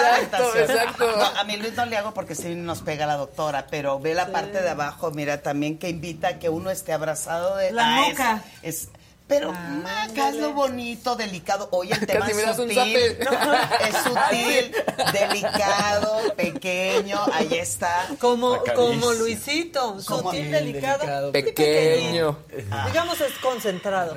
Es un concentrado. Es como un Chanel número 5. Dicen que las, dicen que las pequeñas cosas Exacto. son las que realmente se comparten y se dan de una manera concentrada y intensa. Entonces, cuando hablas de sutil, de pequeño y de y, y muy delicado, es que mucho de lo que se piensa en una actividad sexual es que tiene que ser casi casi compulsivo, vas con todo, energía, quiero ver fuegos artificiales, no. un orgasmo que suene, que resuene, que ¡ah! ¡oh! ¡ah! algo así por el estilo. Tuya, mía, tenla, te la presto. Exacto. Y ahí donde las arañas hacen su... Exacto. No, eso pues, no es sutil. Donde, Puedes hacer donde frases- los no, topos no, no, hacen ver, su madriguera. El ejercicio de hoy es Puedes más, narrar un, un, este, una relación sexual solo con frases del perro Bermúdez. Exacto. Los donde sex las arañas tejen su. La tenía era suya. Y la dejó y... la otra ya. sí, exacto. Puede, sí se puede. De- Algo que se así. puede, sí, sí, De- claro. no, a mí me encantaría que nuestro público adorado me dijera en unas cuantas palabras de manera sutil. ¿Se acuerdan la vez pasada que hablaban de corrientadas, vulgaridades? Que Ah, Adela sí. dijo, Sí. yo no carburo con eso.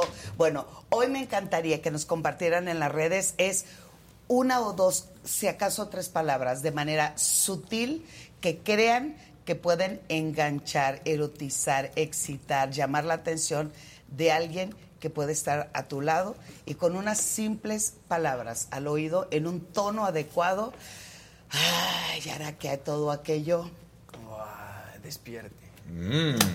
A ver, Oye, a ver amarillito para Jimmy rápido porque le quieren preguntar y va con la sección. Sí. A ver, Jimmy, a ver. ¿vas a festejar tu cumpleaños con tu huevito hoy? Yo espero que no.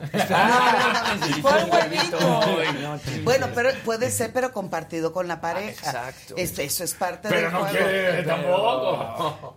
Bueno, hay, al- hay algunos hombres que dicen que para poder tener un encuentro eh, fuerte, bueno, se masturban antes de ir a ese encuentro.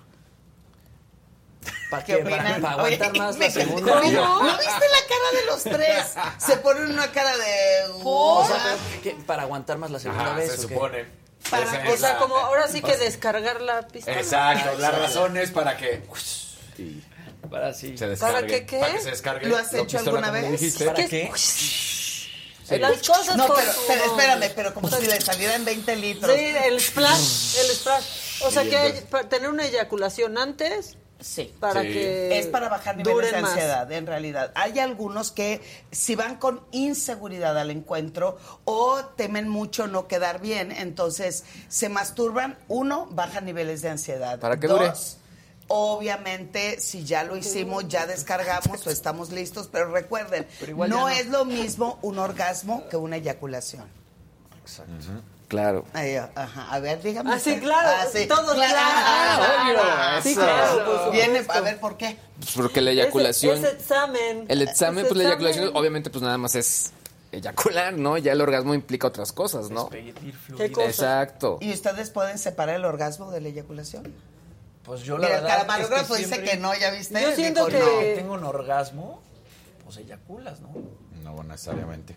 Ah, no, a ver. No. A ver. No, o sea, no necesariamente. Viene con todo, viene con todo. No. Adela, o sea, ven, hay examen aquí para los muchachos. Ya lo hemos ¿Qué platicado una vez, justo el momento Bueno. previo a la eyaculación, Ay, ¿qué si logras mantener... Un micrófono. Pero entonces ya no llegas al orgasmo, si llegas No, al al orgasmo. contrario, ahí está el Ah, orgasmo. entonces- Justo en ese momento. Y lo que tienes que hacer es mantener y prolongar ese punto para que cuando sea. Sí, sí, exacto. Se les están haciendo preguntas. entonces llega el orgasmo. Pero ve, Jimmy hace.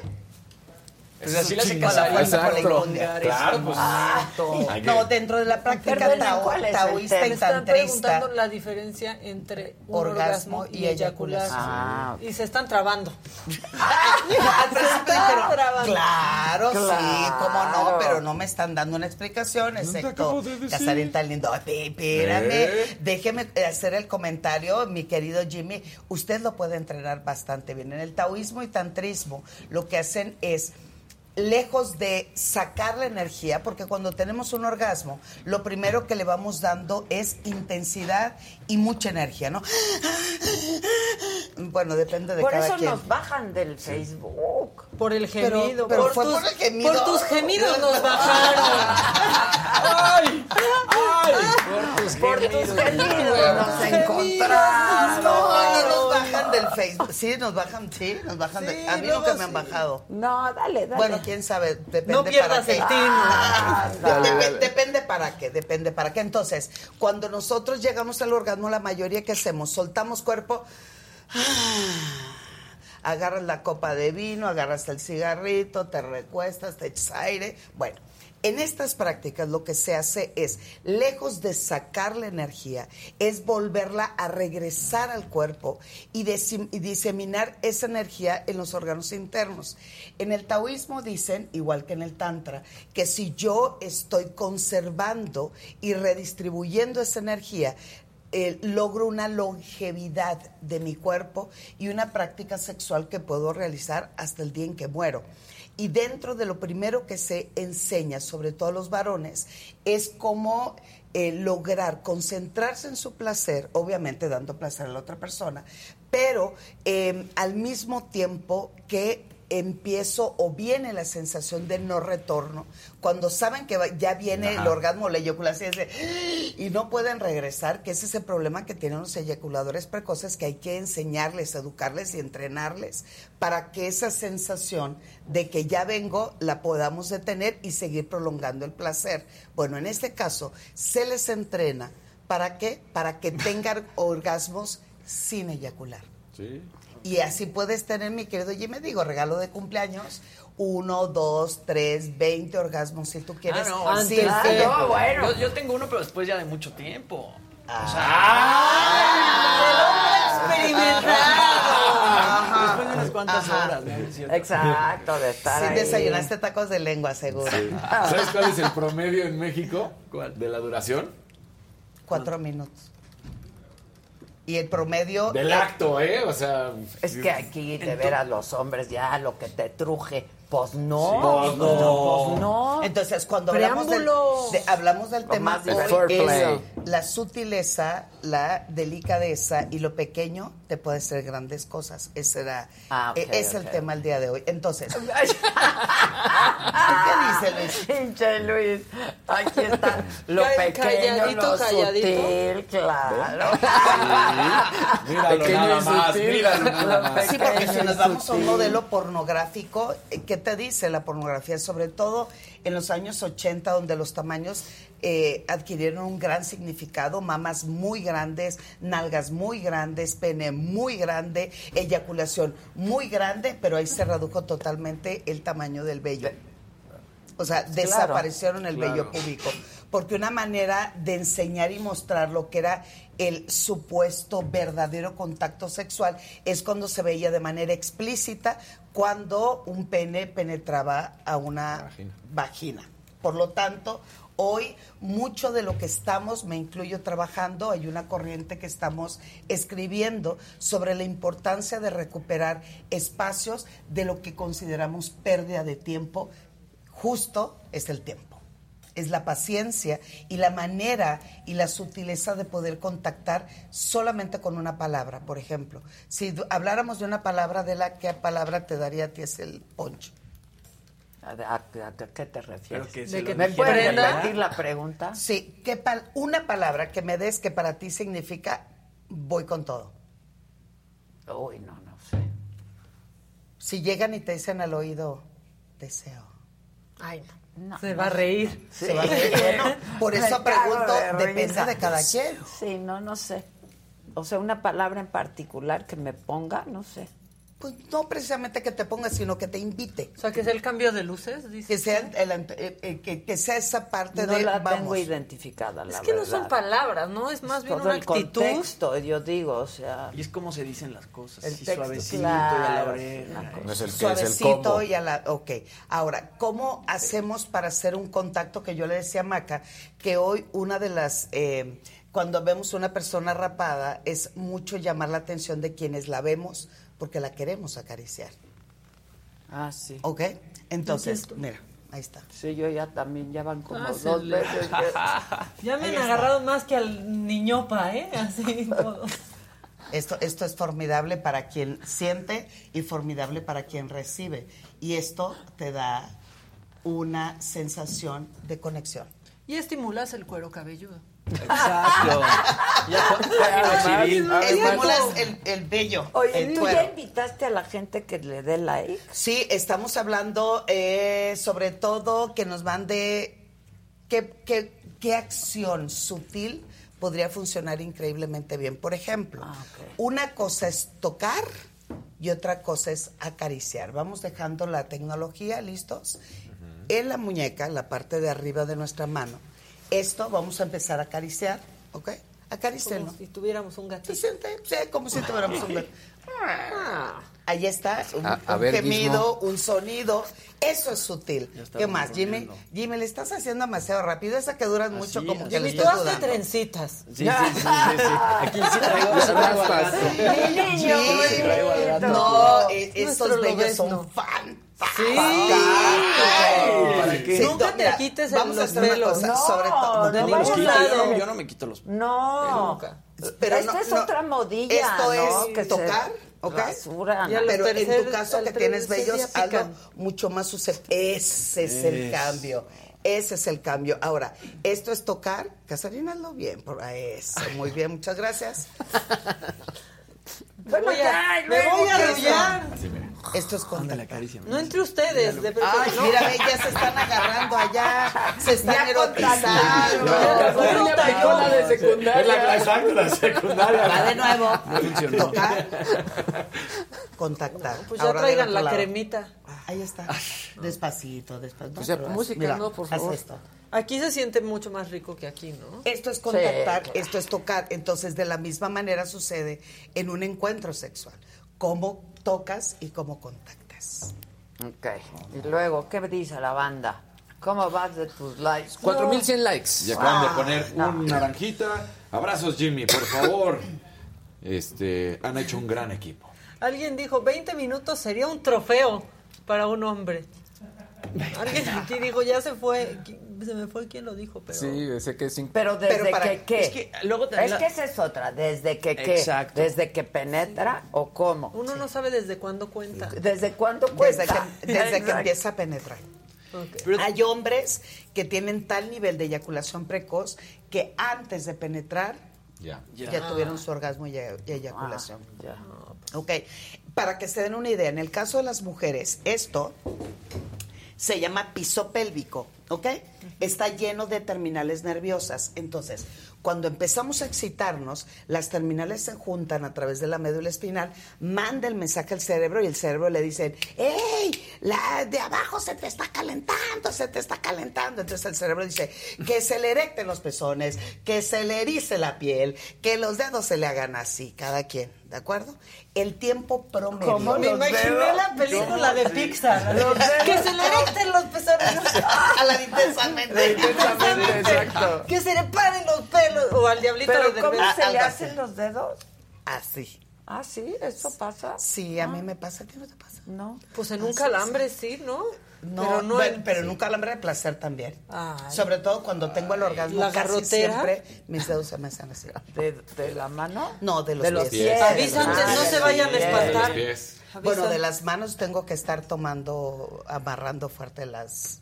Donde donde esté uno Las nunca sabe cadenas, Sí, sí, sí. el asiento del coche, uno nunca sabe Todo, dónde todo toca. que Bueno, entonces, El tubo del tiempo metro. promedio que las mujeres necesitamos emocionalmente podemos, oye, podemos esperar hasta te puedes tardar mucho tiempo, pero físicamente hablando, esto que viene a erectarse, que son labios, clítoris, para que tengan una idea qué, idea qué pasa cuando el hombre es eyaculador precoz, ahí les va. El tiempo promedio para que las mujeres estemos fisiológicamente al 100, que se llama vasodilatación, en promedio es de 20 minutos. Y eh, todos guardan silencio. Y si el promedio de una actividad sexual es de cuatro minutos, claro, mi chato me ¿cómo se sales debiendo Sí, 16. claro. Ojo, obvio. Eran cortos. Obvio, Pues obvio, sí. necesitamos del juego, del preámbulo, de la caricia, de las palabras, eh, de las escenografías. ¿Para qué? El, digo, los 20 minutos lo podemos empezar desde la mañana con un mensaje de hoy nos vemos, estoy emocionada o estoy emocionado. Puede seguir, este, ya voy para allá, este, espérame sin algo de ropa. Entonces, ese tipo de O sea, como trabajarle durante Claro, todo el día. claro. Sexting. el sexting es increíble. Es maravilloso. ¿Verdad? ¿Cómo no? Sí. Ya Pon- te va preparando. Sí, claro. el sexting bien utilizado. Ojo, hay reglas y hay acuerdos importantes para que logremos hacer un sexting que nos lleve a elevar los decibeles de, de- de- de- la voz, de la velocidad y de la excitación. El asunto es, uno, eh, hay una discusión hoy en día, sobre todo en, el- en la pandemia, eh, creció tres veces o cuatro veces más la práctica del sexting.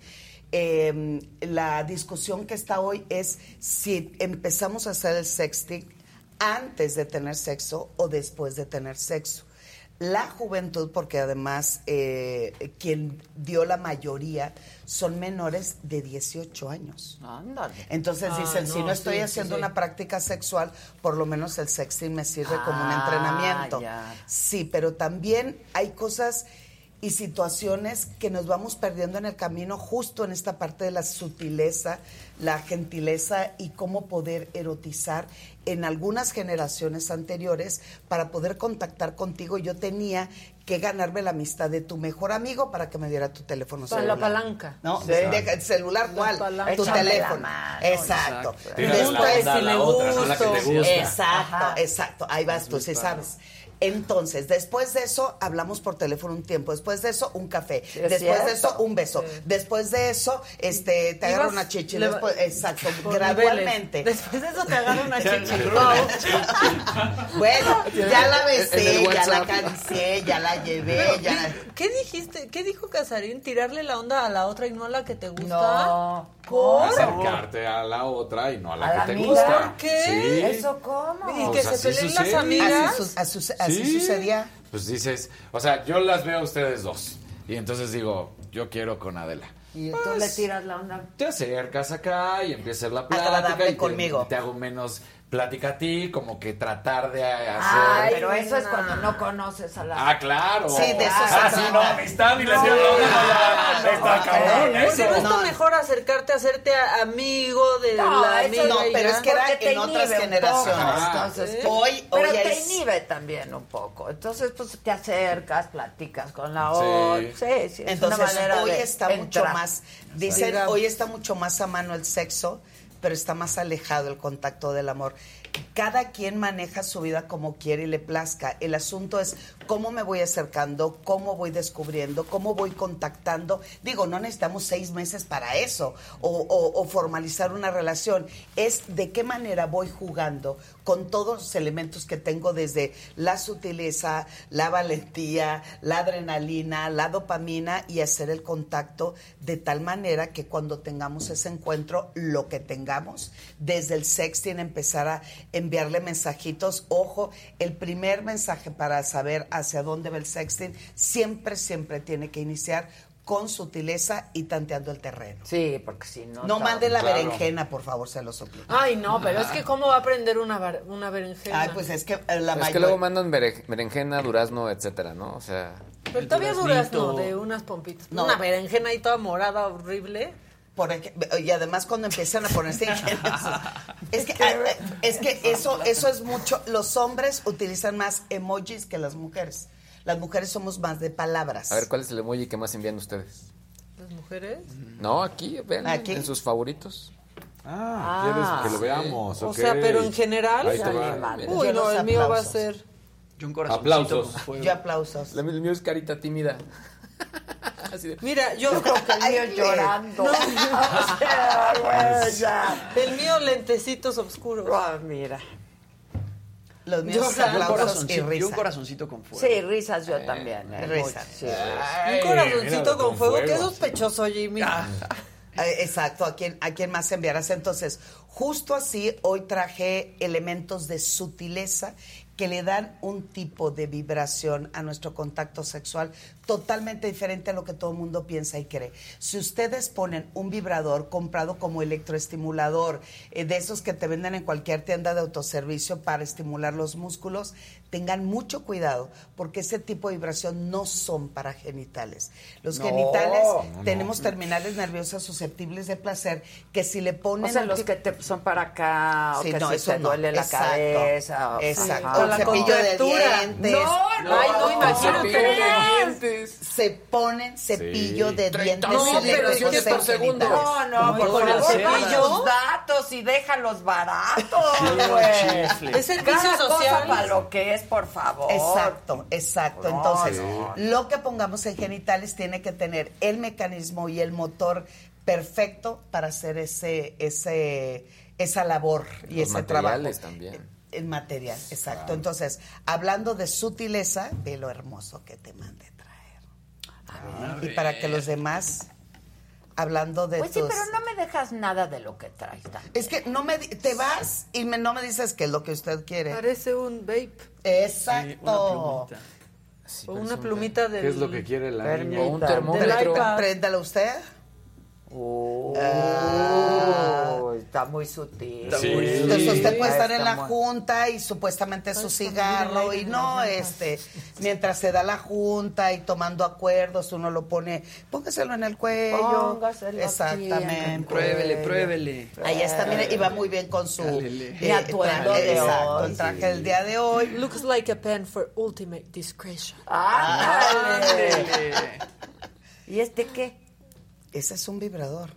Es súper potente, es sutil, es delicado y el tipo de vibración, al ser tan pequeño, el motel, el motel, ya bueno. ¿El motel? ¿Cómo viene del mira? ¿Con quién tienes cita saliendo? En Revolución. Ah, camino, a, camino a Toluca. Camino a Toluca. Palo Alto. Los arcos de bosques. Ah, no. ¿verdad? Sí, no ve el Qué asunto. famoso es el Palo Alto, Sí. ¿no? Sí. No necesita ni publicidad. No, Exacto. No. ¿todos lo conocen? Sí. Sí, yo Bueno, también. sí. ¿no? ¿Tú no? Sí. Yo- Sí. No, hay unos que Lo he sí visto de pasada. Yo iba muchísimo con mi ex marido. Con Sergio iba. Sí, claro, claro, claro. Pero- y también los del sur de la ciudad. Pero yo pedía Y que cambiaran nos el- gustaba, el- ¿eh? sí, porque claro. está chistoso para cambiarle, ¿no? Es que depende Prende de la, la zona. Por ejemplo, para el sur son unos, para el norte, los de Claro. periférico Ay, están Los de la salida está a Baja bueno, Libre. Bueno, hay uno con resbaladillas, Tiene- sí. tiene- Exacto. Hay, hay este- hoteles kinkis, diferentes tipos de sí, vibración, claro. tiene. Más Hay de- uno cerca del Estadio Azteca. el love. Sí, Exacto. también. Love Pero hay unos que están así de... Hace Casarín cuando la oído. Claro. Yo me acuerdo que mi amiga, puedo decir su nombre, sí. ¿no? ¿La hidráulica? No, no, la hidráulica es otra que me escribió el otro día. Soy la hidráulica. No, la Zabaleta, pues. Ah, que la- descubrió unos hotelazos. A mí me encanta ese Gran turismo. Gran Gran turismo, güey. Tenían mucho Hay unos- gadget y mucha cosa. Y el que si el columpio. Que La si- resbaladilla, La resbaladilla. el tipo de asiento, el tipo de silla, Ajá. el tipo de regadera. Hay uno, eh, bueno, que está para allá, para el norte. Ay, ¿de dónde? Ay, pues no, pues nadie va a sí, pensar que no lo conoces. Tiene, eh, yo sí, la parte de Ay, las si nos quieren albercas. patrocinar los Claro. Ahí a lo Exacto, mejor mejor no en nombres. especie. Ay, de paso que nos patrocinen. que paguen segmentos. el intercambio, el Exacto. No quieren ya paga esta madre. No quieren anunciar pagar el segmento aquí de la doña Edel. Ay, perdón, lo apagué, préndalo usted. ¿Esto qué parece? Como el que se pone en los ojos, ¿no? Exacto, es como la nueva versión del... Del, del- ¿Tú del- cómo pa- De la galvánica y esas cosas, ¿no? Sí, Es el Ah, que nos patrocine, que nos patrocine. Sí, estás Claro. varita mágica, ¿eh? Vibra mucho, mucho. Está bueno. Pero Pero además es- es, como el termómetro, güey, te, te ponen, Sí. te meten el termómetro a ver qué tal está Ah, tu pero en la axila no lo ahora este no se mete. Sí, claro. se mete. Todo se mete. O ahí por encimita. Varias modalidades. Claro, ¿eh? diferentes tipos de vibración y como se darán cuenta es, la presentación es muy, muy pequeña, la punta, yo así, eh, así, mire, Sí, mira póngaselo en la punta de la nariz, si tú te pones un vibrador en la punta de la nariz, tiene conexión directa con el clítoris. No, pues a mí me están dando solo ganas de estornudar. Uno nunca sabe cómo le va a usted el labio. sí, ¿verdad? Eso me aflojó, pero el moco. A ver, aguanta, aguanta, porque No, no, Pero no. no tan fuerte, es sutil. Dale sutileza, un poco de círculo, estímulo. que también, o sea, ve nuestra nariz, Ahí está, ahí sea. está, ahí está. No, no, no, me está llorando no los ojos y el nada. clítoris Oye, no estoy pues ya le está llorando el clítoris, mira. mira. Ya le está llorando. Sí, le sea, llorando los me está ojos. saliendo líquido, pero de mis ojos. ¿Y, no y- y De qué eso- más de traes se ahí trata. que tiene ahí como unas plumas? La joya De la corona. de la corona. ¿Ok? ¿Es para. ¿Es para polvearse? Pa- para popo Para un polvearse. polvo. Sí, para un polvo. Bella dama. aquí. Ay, Esto, bueno, se presta para muchos juegos. Para el porra. primero se introduce en cavidad anal y usted queda como conejita en el contacto. Ándale. ándale. ¿Qué le parece? Pero en realidad, ahí le va. No, ahora viene- Playboy. Ya, sí, sí, ya. Mire, ve, empieza a dar vuelta, toque usted ahora de esta manera con la vibración. Uy, sí está bien rico. Mire, Conozco prueben. micrófonos Ve, prueben. ve la puntita, mire. Es- Oh, sí. es súper, súper Pero este está para dos, ¿no? Uy, a ver a quién apunta. Este está para que también. No, para que la esta. ¿La borla? La borlita, la Usted la sienta el mire, otro pásela por aquí, por también. favor, pásela por aquí. ah, sí. Sí, está bien rica. Ahora La pásalo por acá. Esta está bien rica. Ahora imagínese pasarla eh, desde la columna, las nalgas, bien el muslo. Bajamos niveles de ansiedad, bajamos niveles de Sí, estrés. está bien rica esta, Claro. ¿eh? Y además, Esta en el momento en que se quiera muchachos. A ver, eh, a ver, a hacer una práctica, ya sea vaginal o anal, Sutil, dijo sutil. Como un conejito de Toluca. Conejito No, de la marquesa. así.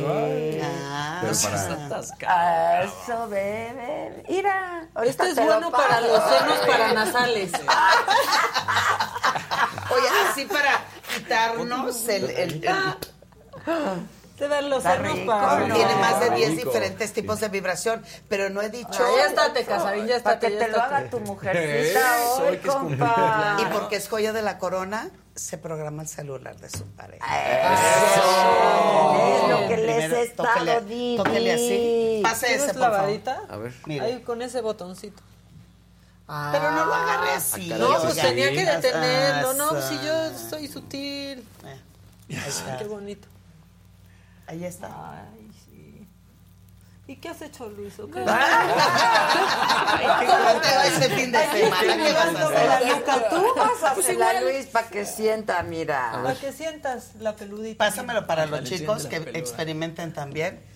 Ahí les va. Pero lo sientes con la barba. Ándale, güey. No, Claro que hizo con la barba. ándale.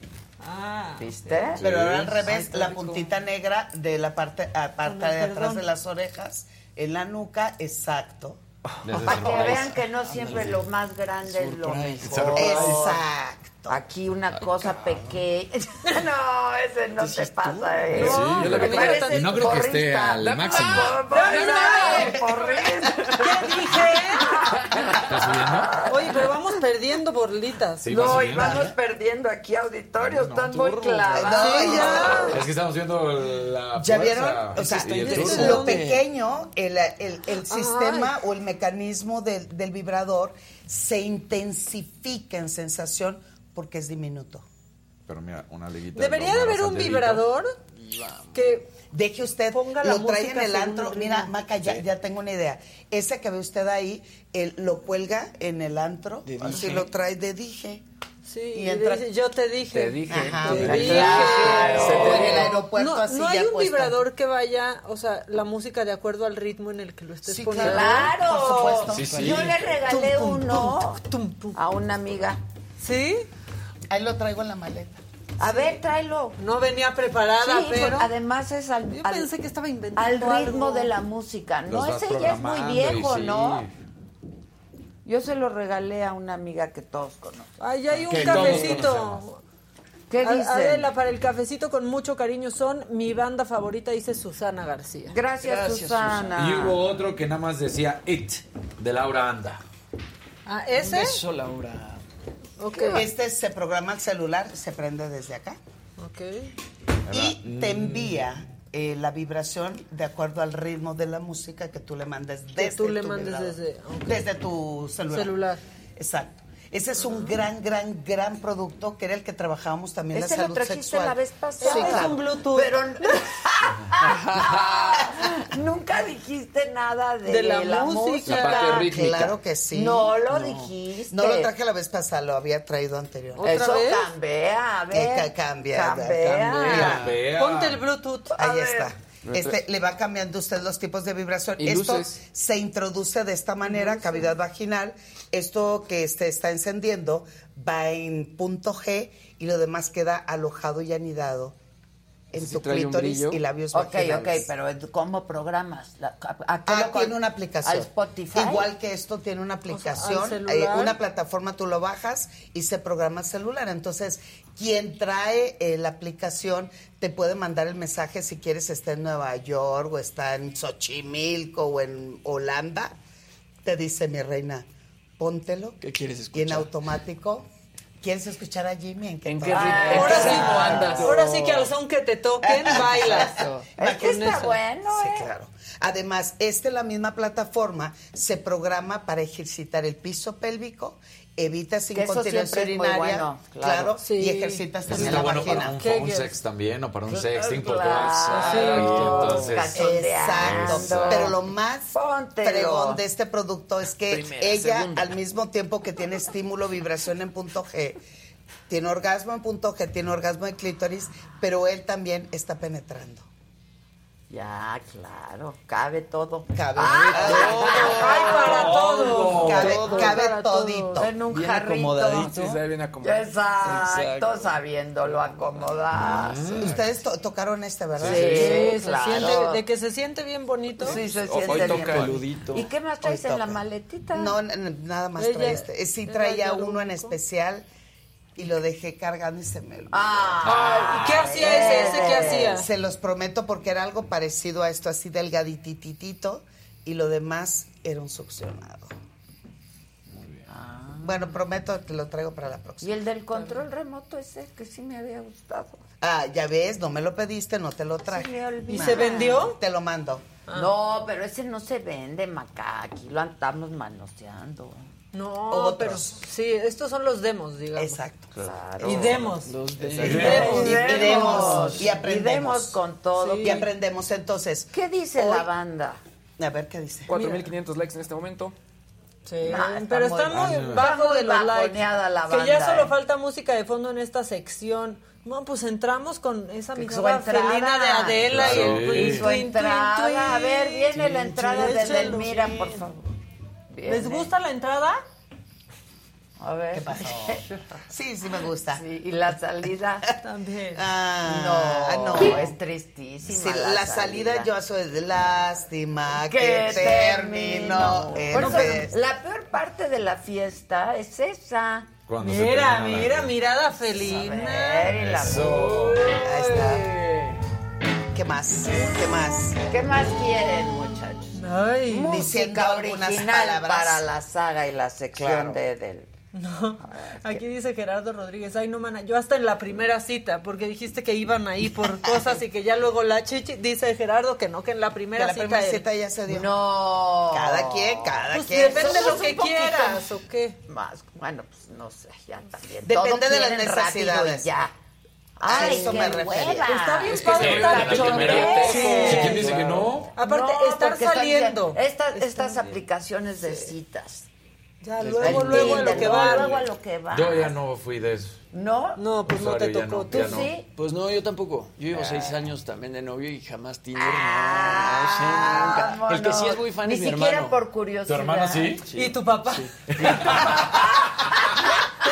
no le quites el mérito. Pero mi papá sí, digo, mi hermano sí, sí, este... Uy, y en pues lo usó Barcelona, bastantito aparte. y en Barcelona, imagínate, pues sí lo usas. Pues sí. sí, Eh, claro. De hecho, hay Fíjate que una. Pero, eh, pero esas, o sea, llegas a lo que vas. Sí. Se supone que para eso se creó, para ir a lo que vas, y se acabó. Pero hay distintos. No, ¿no? O sea, hay como gente que pone- es que Nadia, por, gente. por un tema de seguridad le han metido filtros justo para que no ¿Qué sea así. que llegues porque y te puede no llevar una sorpresa. tan rico y así? No, Bueno, hay eso. una aplicación- que gente no se oye, México se han foto. salido parejas, Y que no se quedaron, ¿no? se casaron, Bueno, pero y las goteras en México, acuérdense. ¿Te acuerdas de las goteras? Ah, claro. Que les daban las gotas. Ah, las gotas. Es por eso han metido los filtros, porque te digo, Yo como la gente iba a lo que iba. son unas como así, se usando te...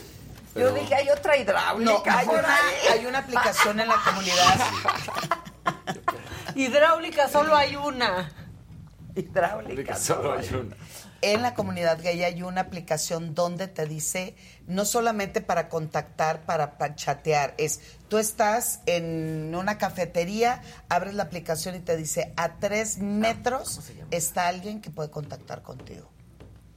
Literal, se levantan, ¿El se van al baño y regresan. Sí.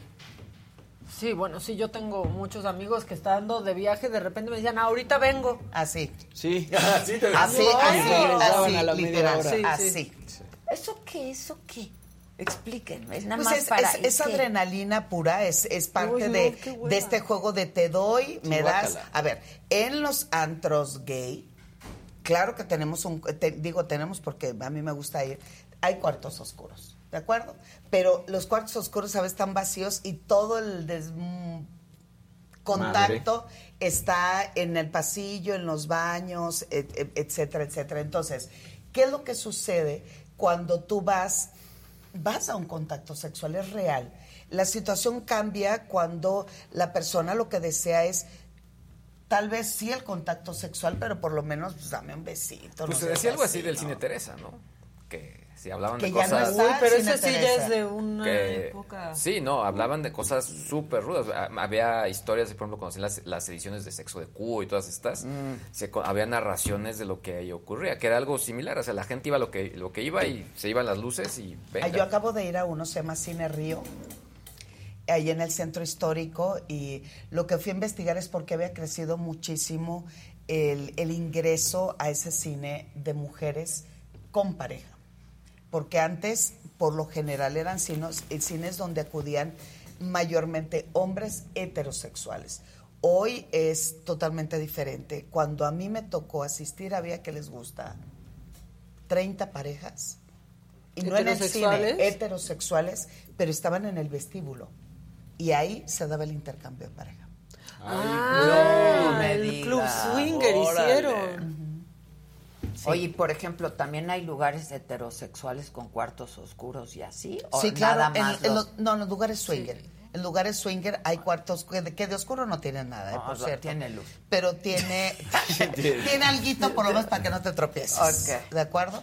En todos, eh, eh, no en todos, todos los, oscuro. los clubs swinger, eh, igual que los clubs dedicados al contacto sexual, tienen un cuarto oscuro. Ya. El mejor que he visto en mi vida, saludos por cierto. Pero no lo has visto fue porque es oscuro. un lugar en Apizaco. ¿A poco? Apizaco. Ahí donde ven. Fui a dar una plática a Tlaxcala y me dijeron, no, oiga, Tú señora. siempre con el pretexto de ir a dar pláticas vas y conoces Vas a dar cosas.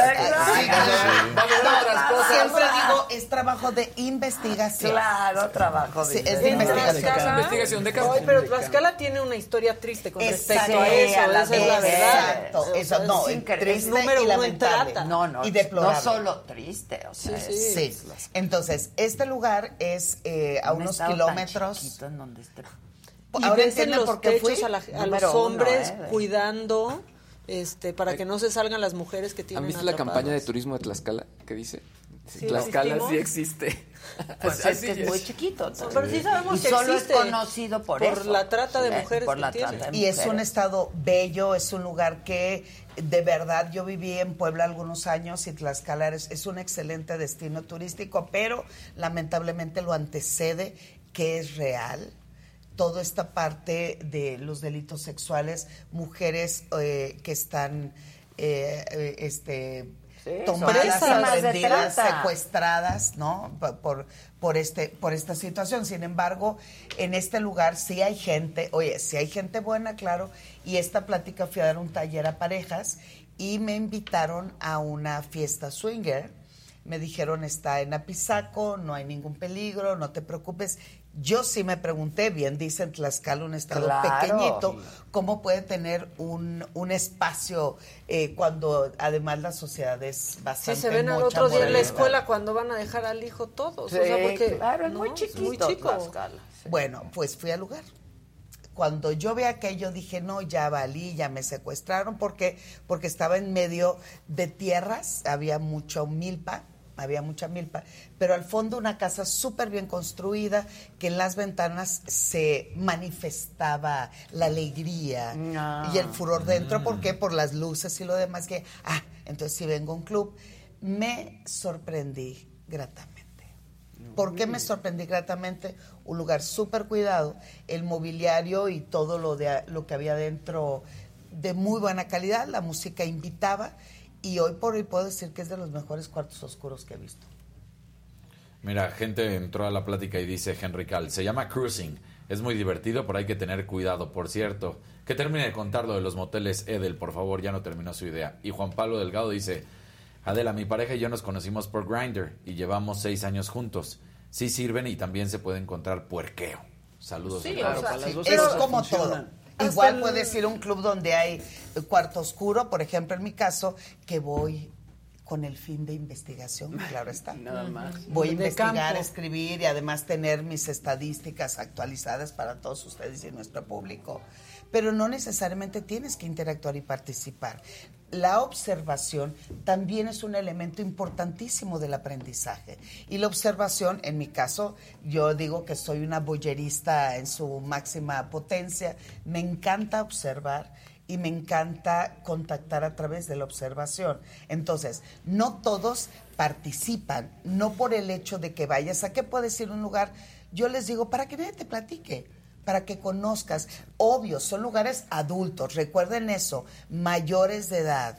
Eso es importante, Ah, no bueno, aceptar sí, todo consensuado, Exactamente, Sí, bajo claro. acuerdo, sin ser obligado. Además, en un club swinger, el acuerdo más importante es que el no es no, se respeta. Eso es muy importante. Dos, no podemos tener un contacto sexual si no hay protección. Sí. Ojalá y eso fuera en todas las, en, en todas las Sí, eh, sí. eh, conductas y la manera que pueda tener un contacto sexual. Sin embargo, mucho de esto tiene que ver, a mí me encanta observar desde cómo está presente la vergüenza, el miedo, la culpa, la alegría, la euforia, la comunicación y también la conexión. Eso es importante ver porque también hay muchos lugares donde he contactado, que por cierto uno me corrieron que estaba a espaldas de gobernación, salí botada con una patada en el trasero, porque cuando yo llego me siento en un cuarto oscuro, em- a revisar y se te acercan y tú nada más dices no, se alejan de inmediato. Yo observando y a mi lado había una, una pareja que yo lo catago- catalogué como definitivamente violencia. El tipo estaba ensanchado en el sillón Ay. y mientras la mujer estaba a su lado, cabeza agachada, las piernas, el- las manos metidas en las piernas, así. Ay, no. Ok. Yo Eso dije, está- no puedo, no puedo, no puedo, ayúdenme. Y lo primero que me dijo el dueño del lugar es, yo te permití entrar a observar, pero no puedes decir, interactuar, me no. muchísimo. Y en eso el tipejo, perdón, la palabra correcta es tipejo, le tomó la mano a ella, se la puso, eh, ¿cuántos likes vamos? Si no, no, no cuento historias. ¿eh? 4700. No, ya no nos dejes Ya. así porque ya Pues van ya a empezar cuéntalo, casi porque que las además ya perdidas. nos vamos. Denle like, ¿qué les cuesta ya para Sí, cerrar? ya. Entonces él le toma la mano a ella, se la pone en sus genitales y él así, en sus anchas y ella así. No. No, Qué por. Entonces ahí protesto, me agarra seguridad, me sacan del lugar y nunca más me permitieron regresar. Pero esas son historias que hay, pero también hay historias increíblemente agradables donde un contacto sexual diferente, hecho en consenso, en acuerdo y en buena voluntad, puede lograr hacer magia en la vida sexual de una pareja. Pues claro. Bueno, muchachos, pues gracias. Feliz cumple, mi querida Gracias, mi Jimmy, querida Ade. Mi querida Edel. Todo mi cariño, como siempre. Es muy triste que la audiencia no nos haya regalado un like. No. Lástima que no se van a llevar su vibrador. Lo siento. Se la pierden. Se la pierden. Eh, y gracias, gracias siempre. Gracias a ustedes. Quédense porque vienen las perdidas por este mismo canal. Sí, bueno. Grandioso el capítulo, ¿eh? De verdad, está maravilloso. Deje- Bueno, ¿por qué no vemos un promo? Y ya, pues ya se siguen con las perdidas, ¿no? Por Y esto. Macanota a las 8. Y Macanota a las 8 de la noche, ya pasaste tu promo, Ya. que está buena, buena. Y yo el próximo Súbelo jueves- a tus redes, Sí, invita a la gente. Yo el próximo jueves voy No. a dar una conferencia Ah, entonces en no vas a venir. No voy a venir. Ay. Perdonen. Pues para que no den likes, a ver, a ver. ¿Ya ven lo que ocasiona? Ya ven lo que ocasiona. Miren nada más. Miren nada más. Y no Una lo que hacen. viene. Bueno, Que cumple. Que cumple.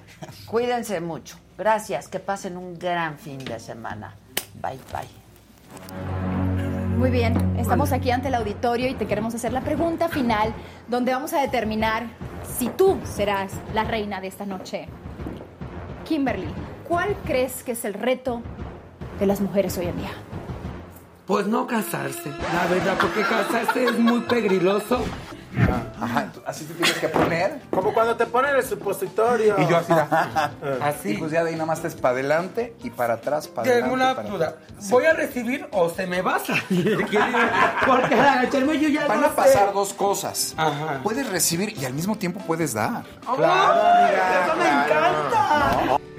Solté el cabello, me vestí de reina, me puse tacones, me pinté y era bella y camino hacia la puerta te escuché gritarme, pero tus cadenas ya no pueden pararme. La verdad a las señoras y señores y chicos y chicas que nos están viendo, ¿lo tienes Rosita o lo, o lo averiguamos? Mira cómo se ve así. Pues mira, sí, pero también puedes averiguar. Muerde la vida con uñas y dientes. Hoy puede ser que todo empiece a cambiar.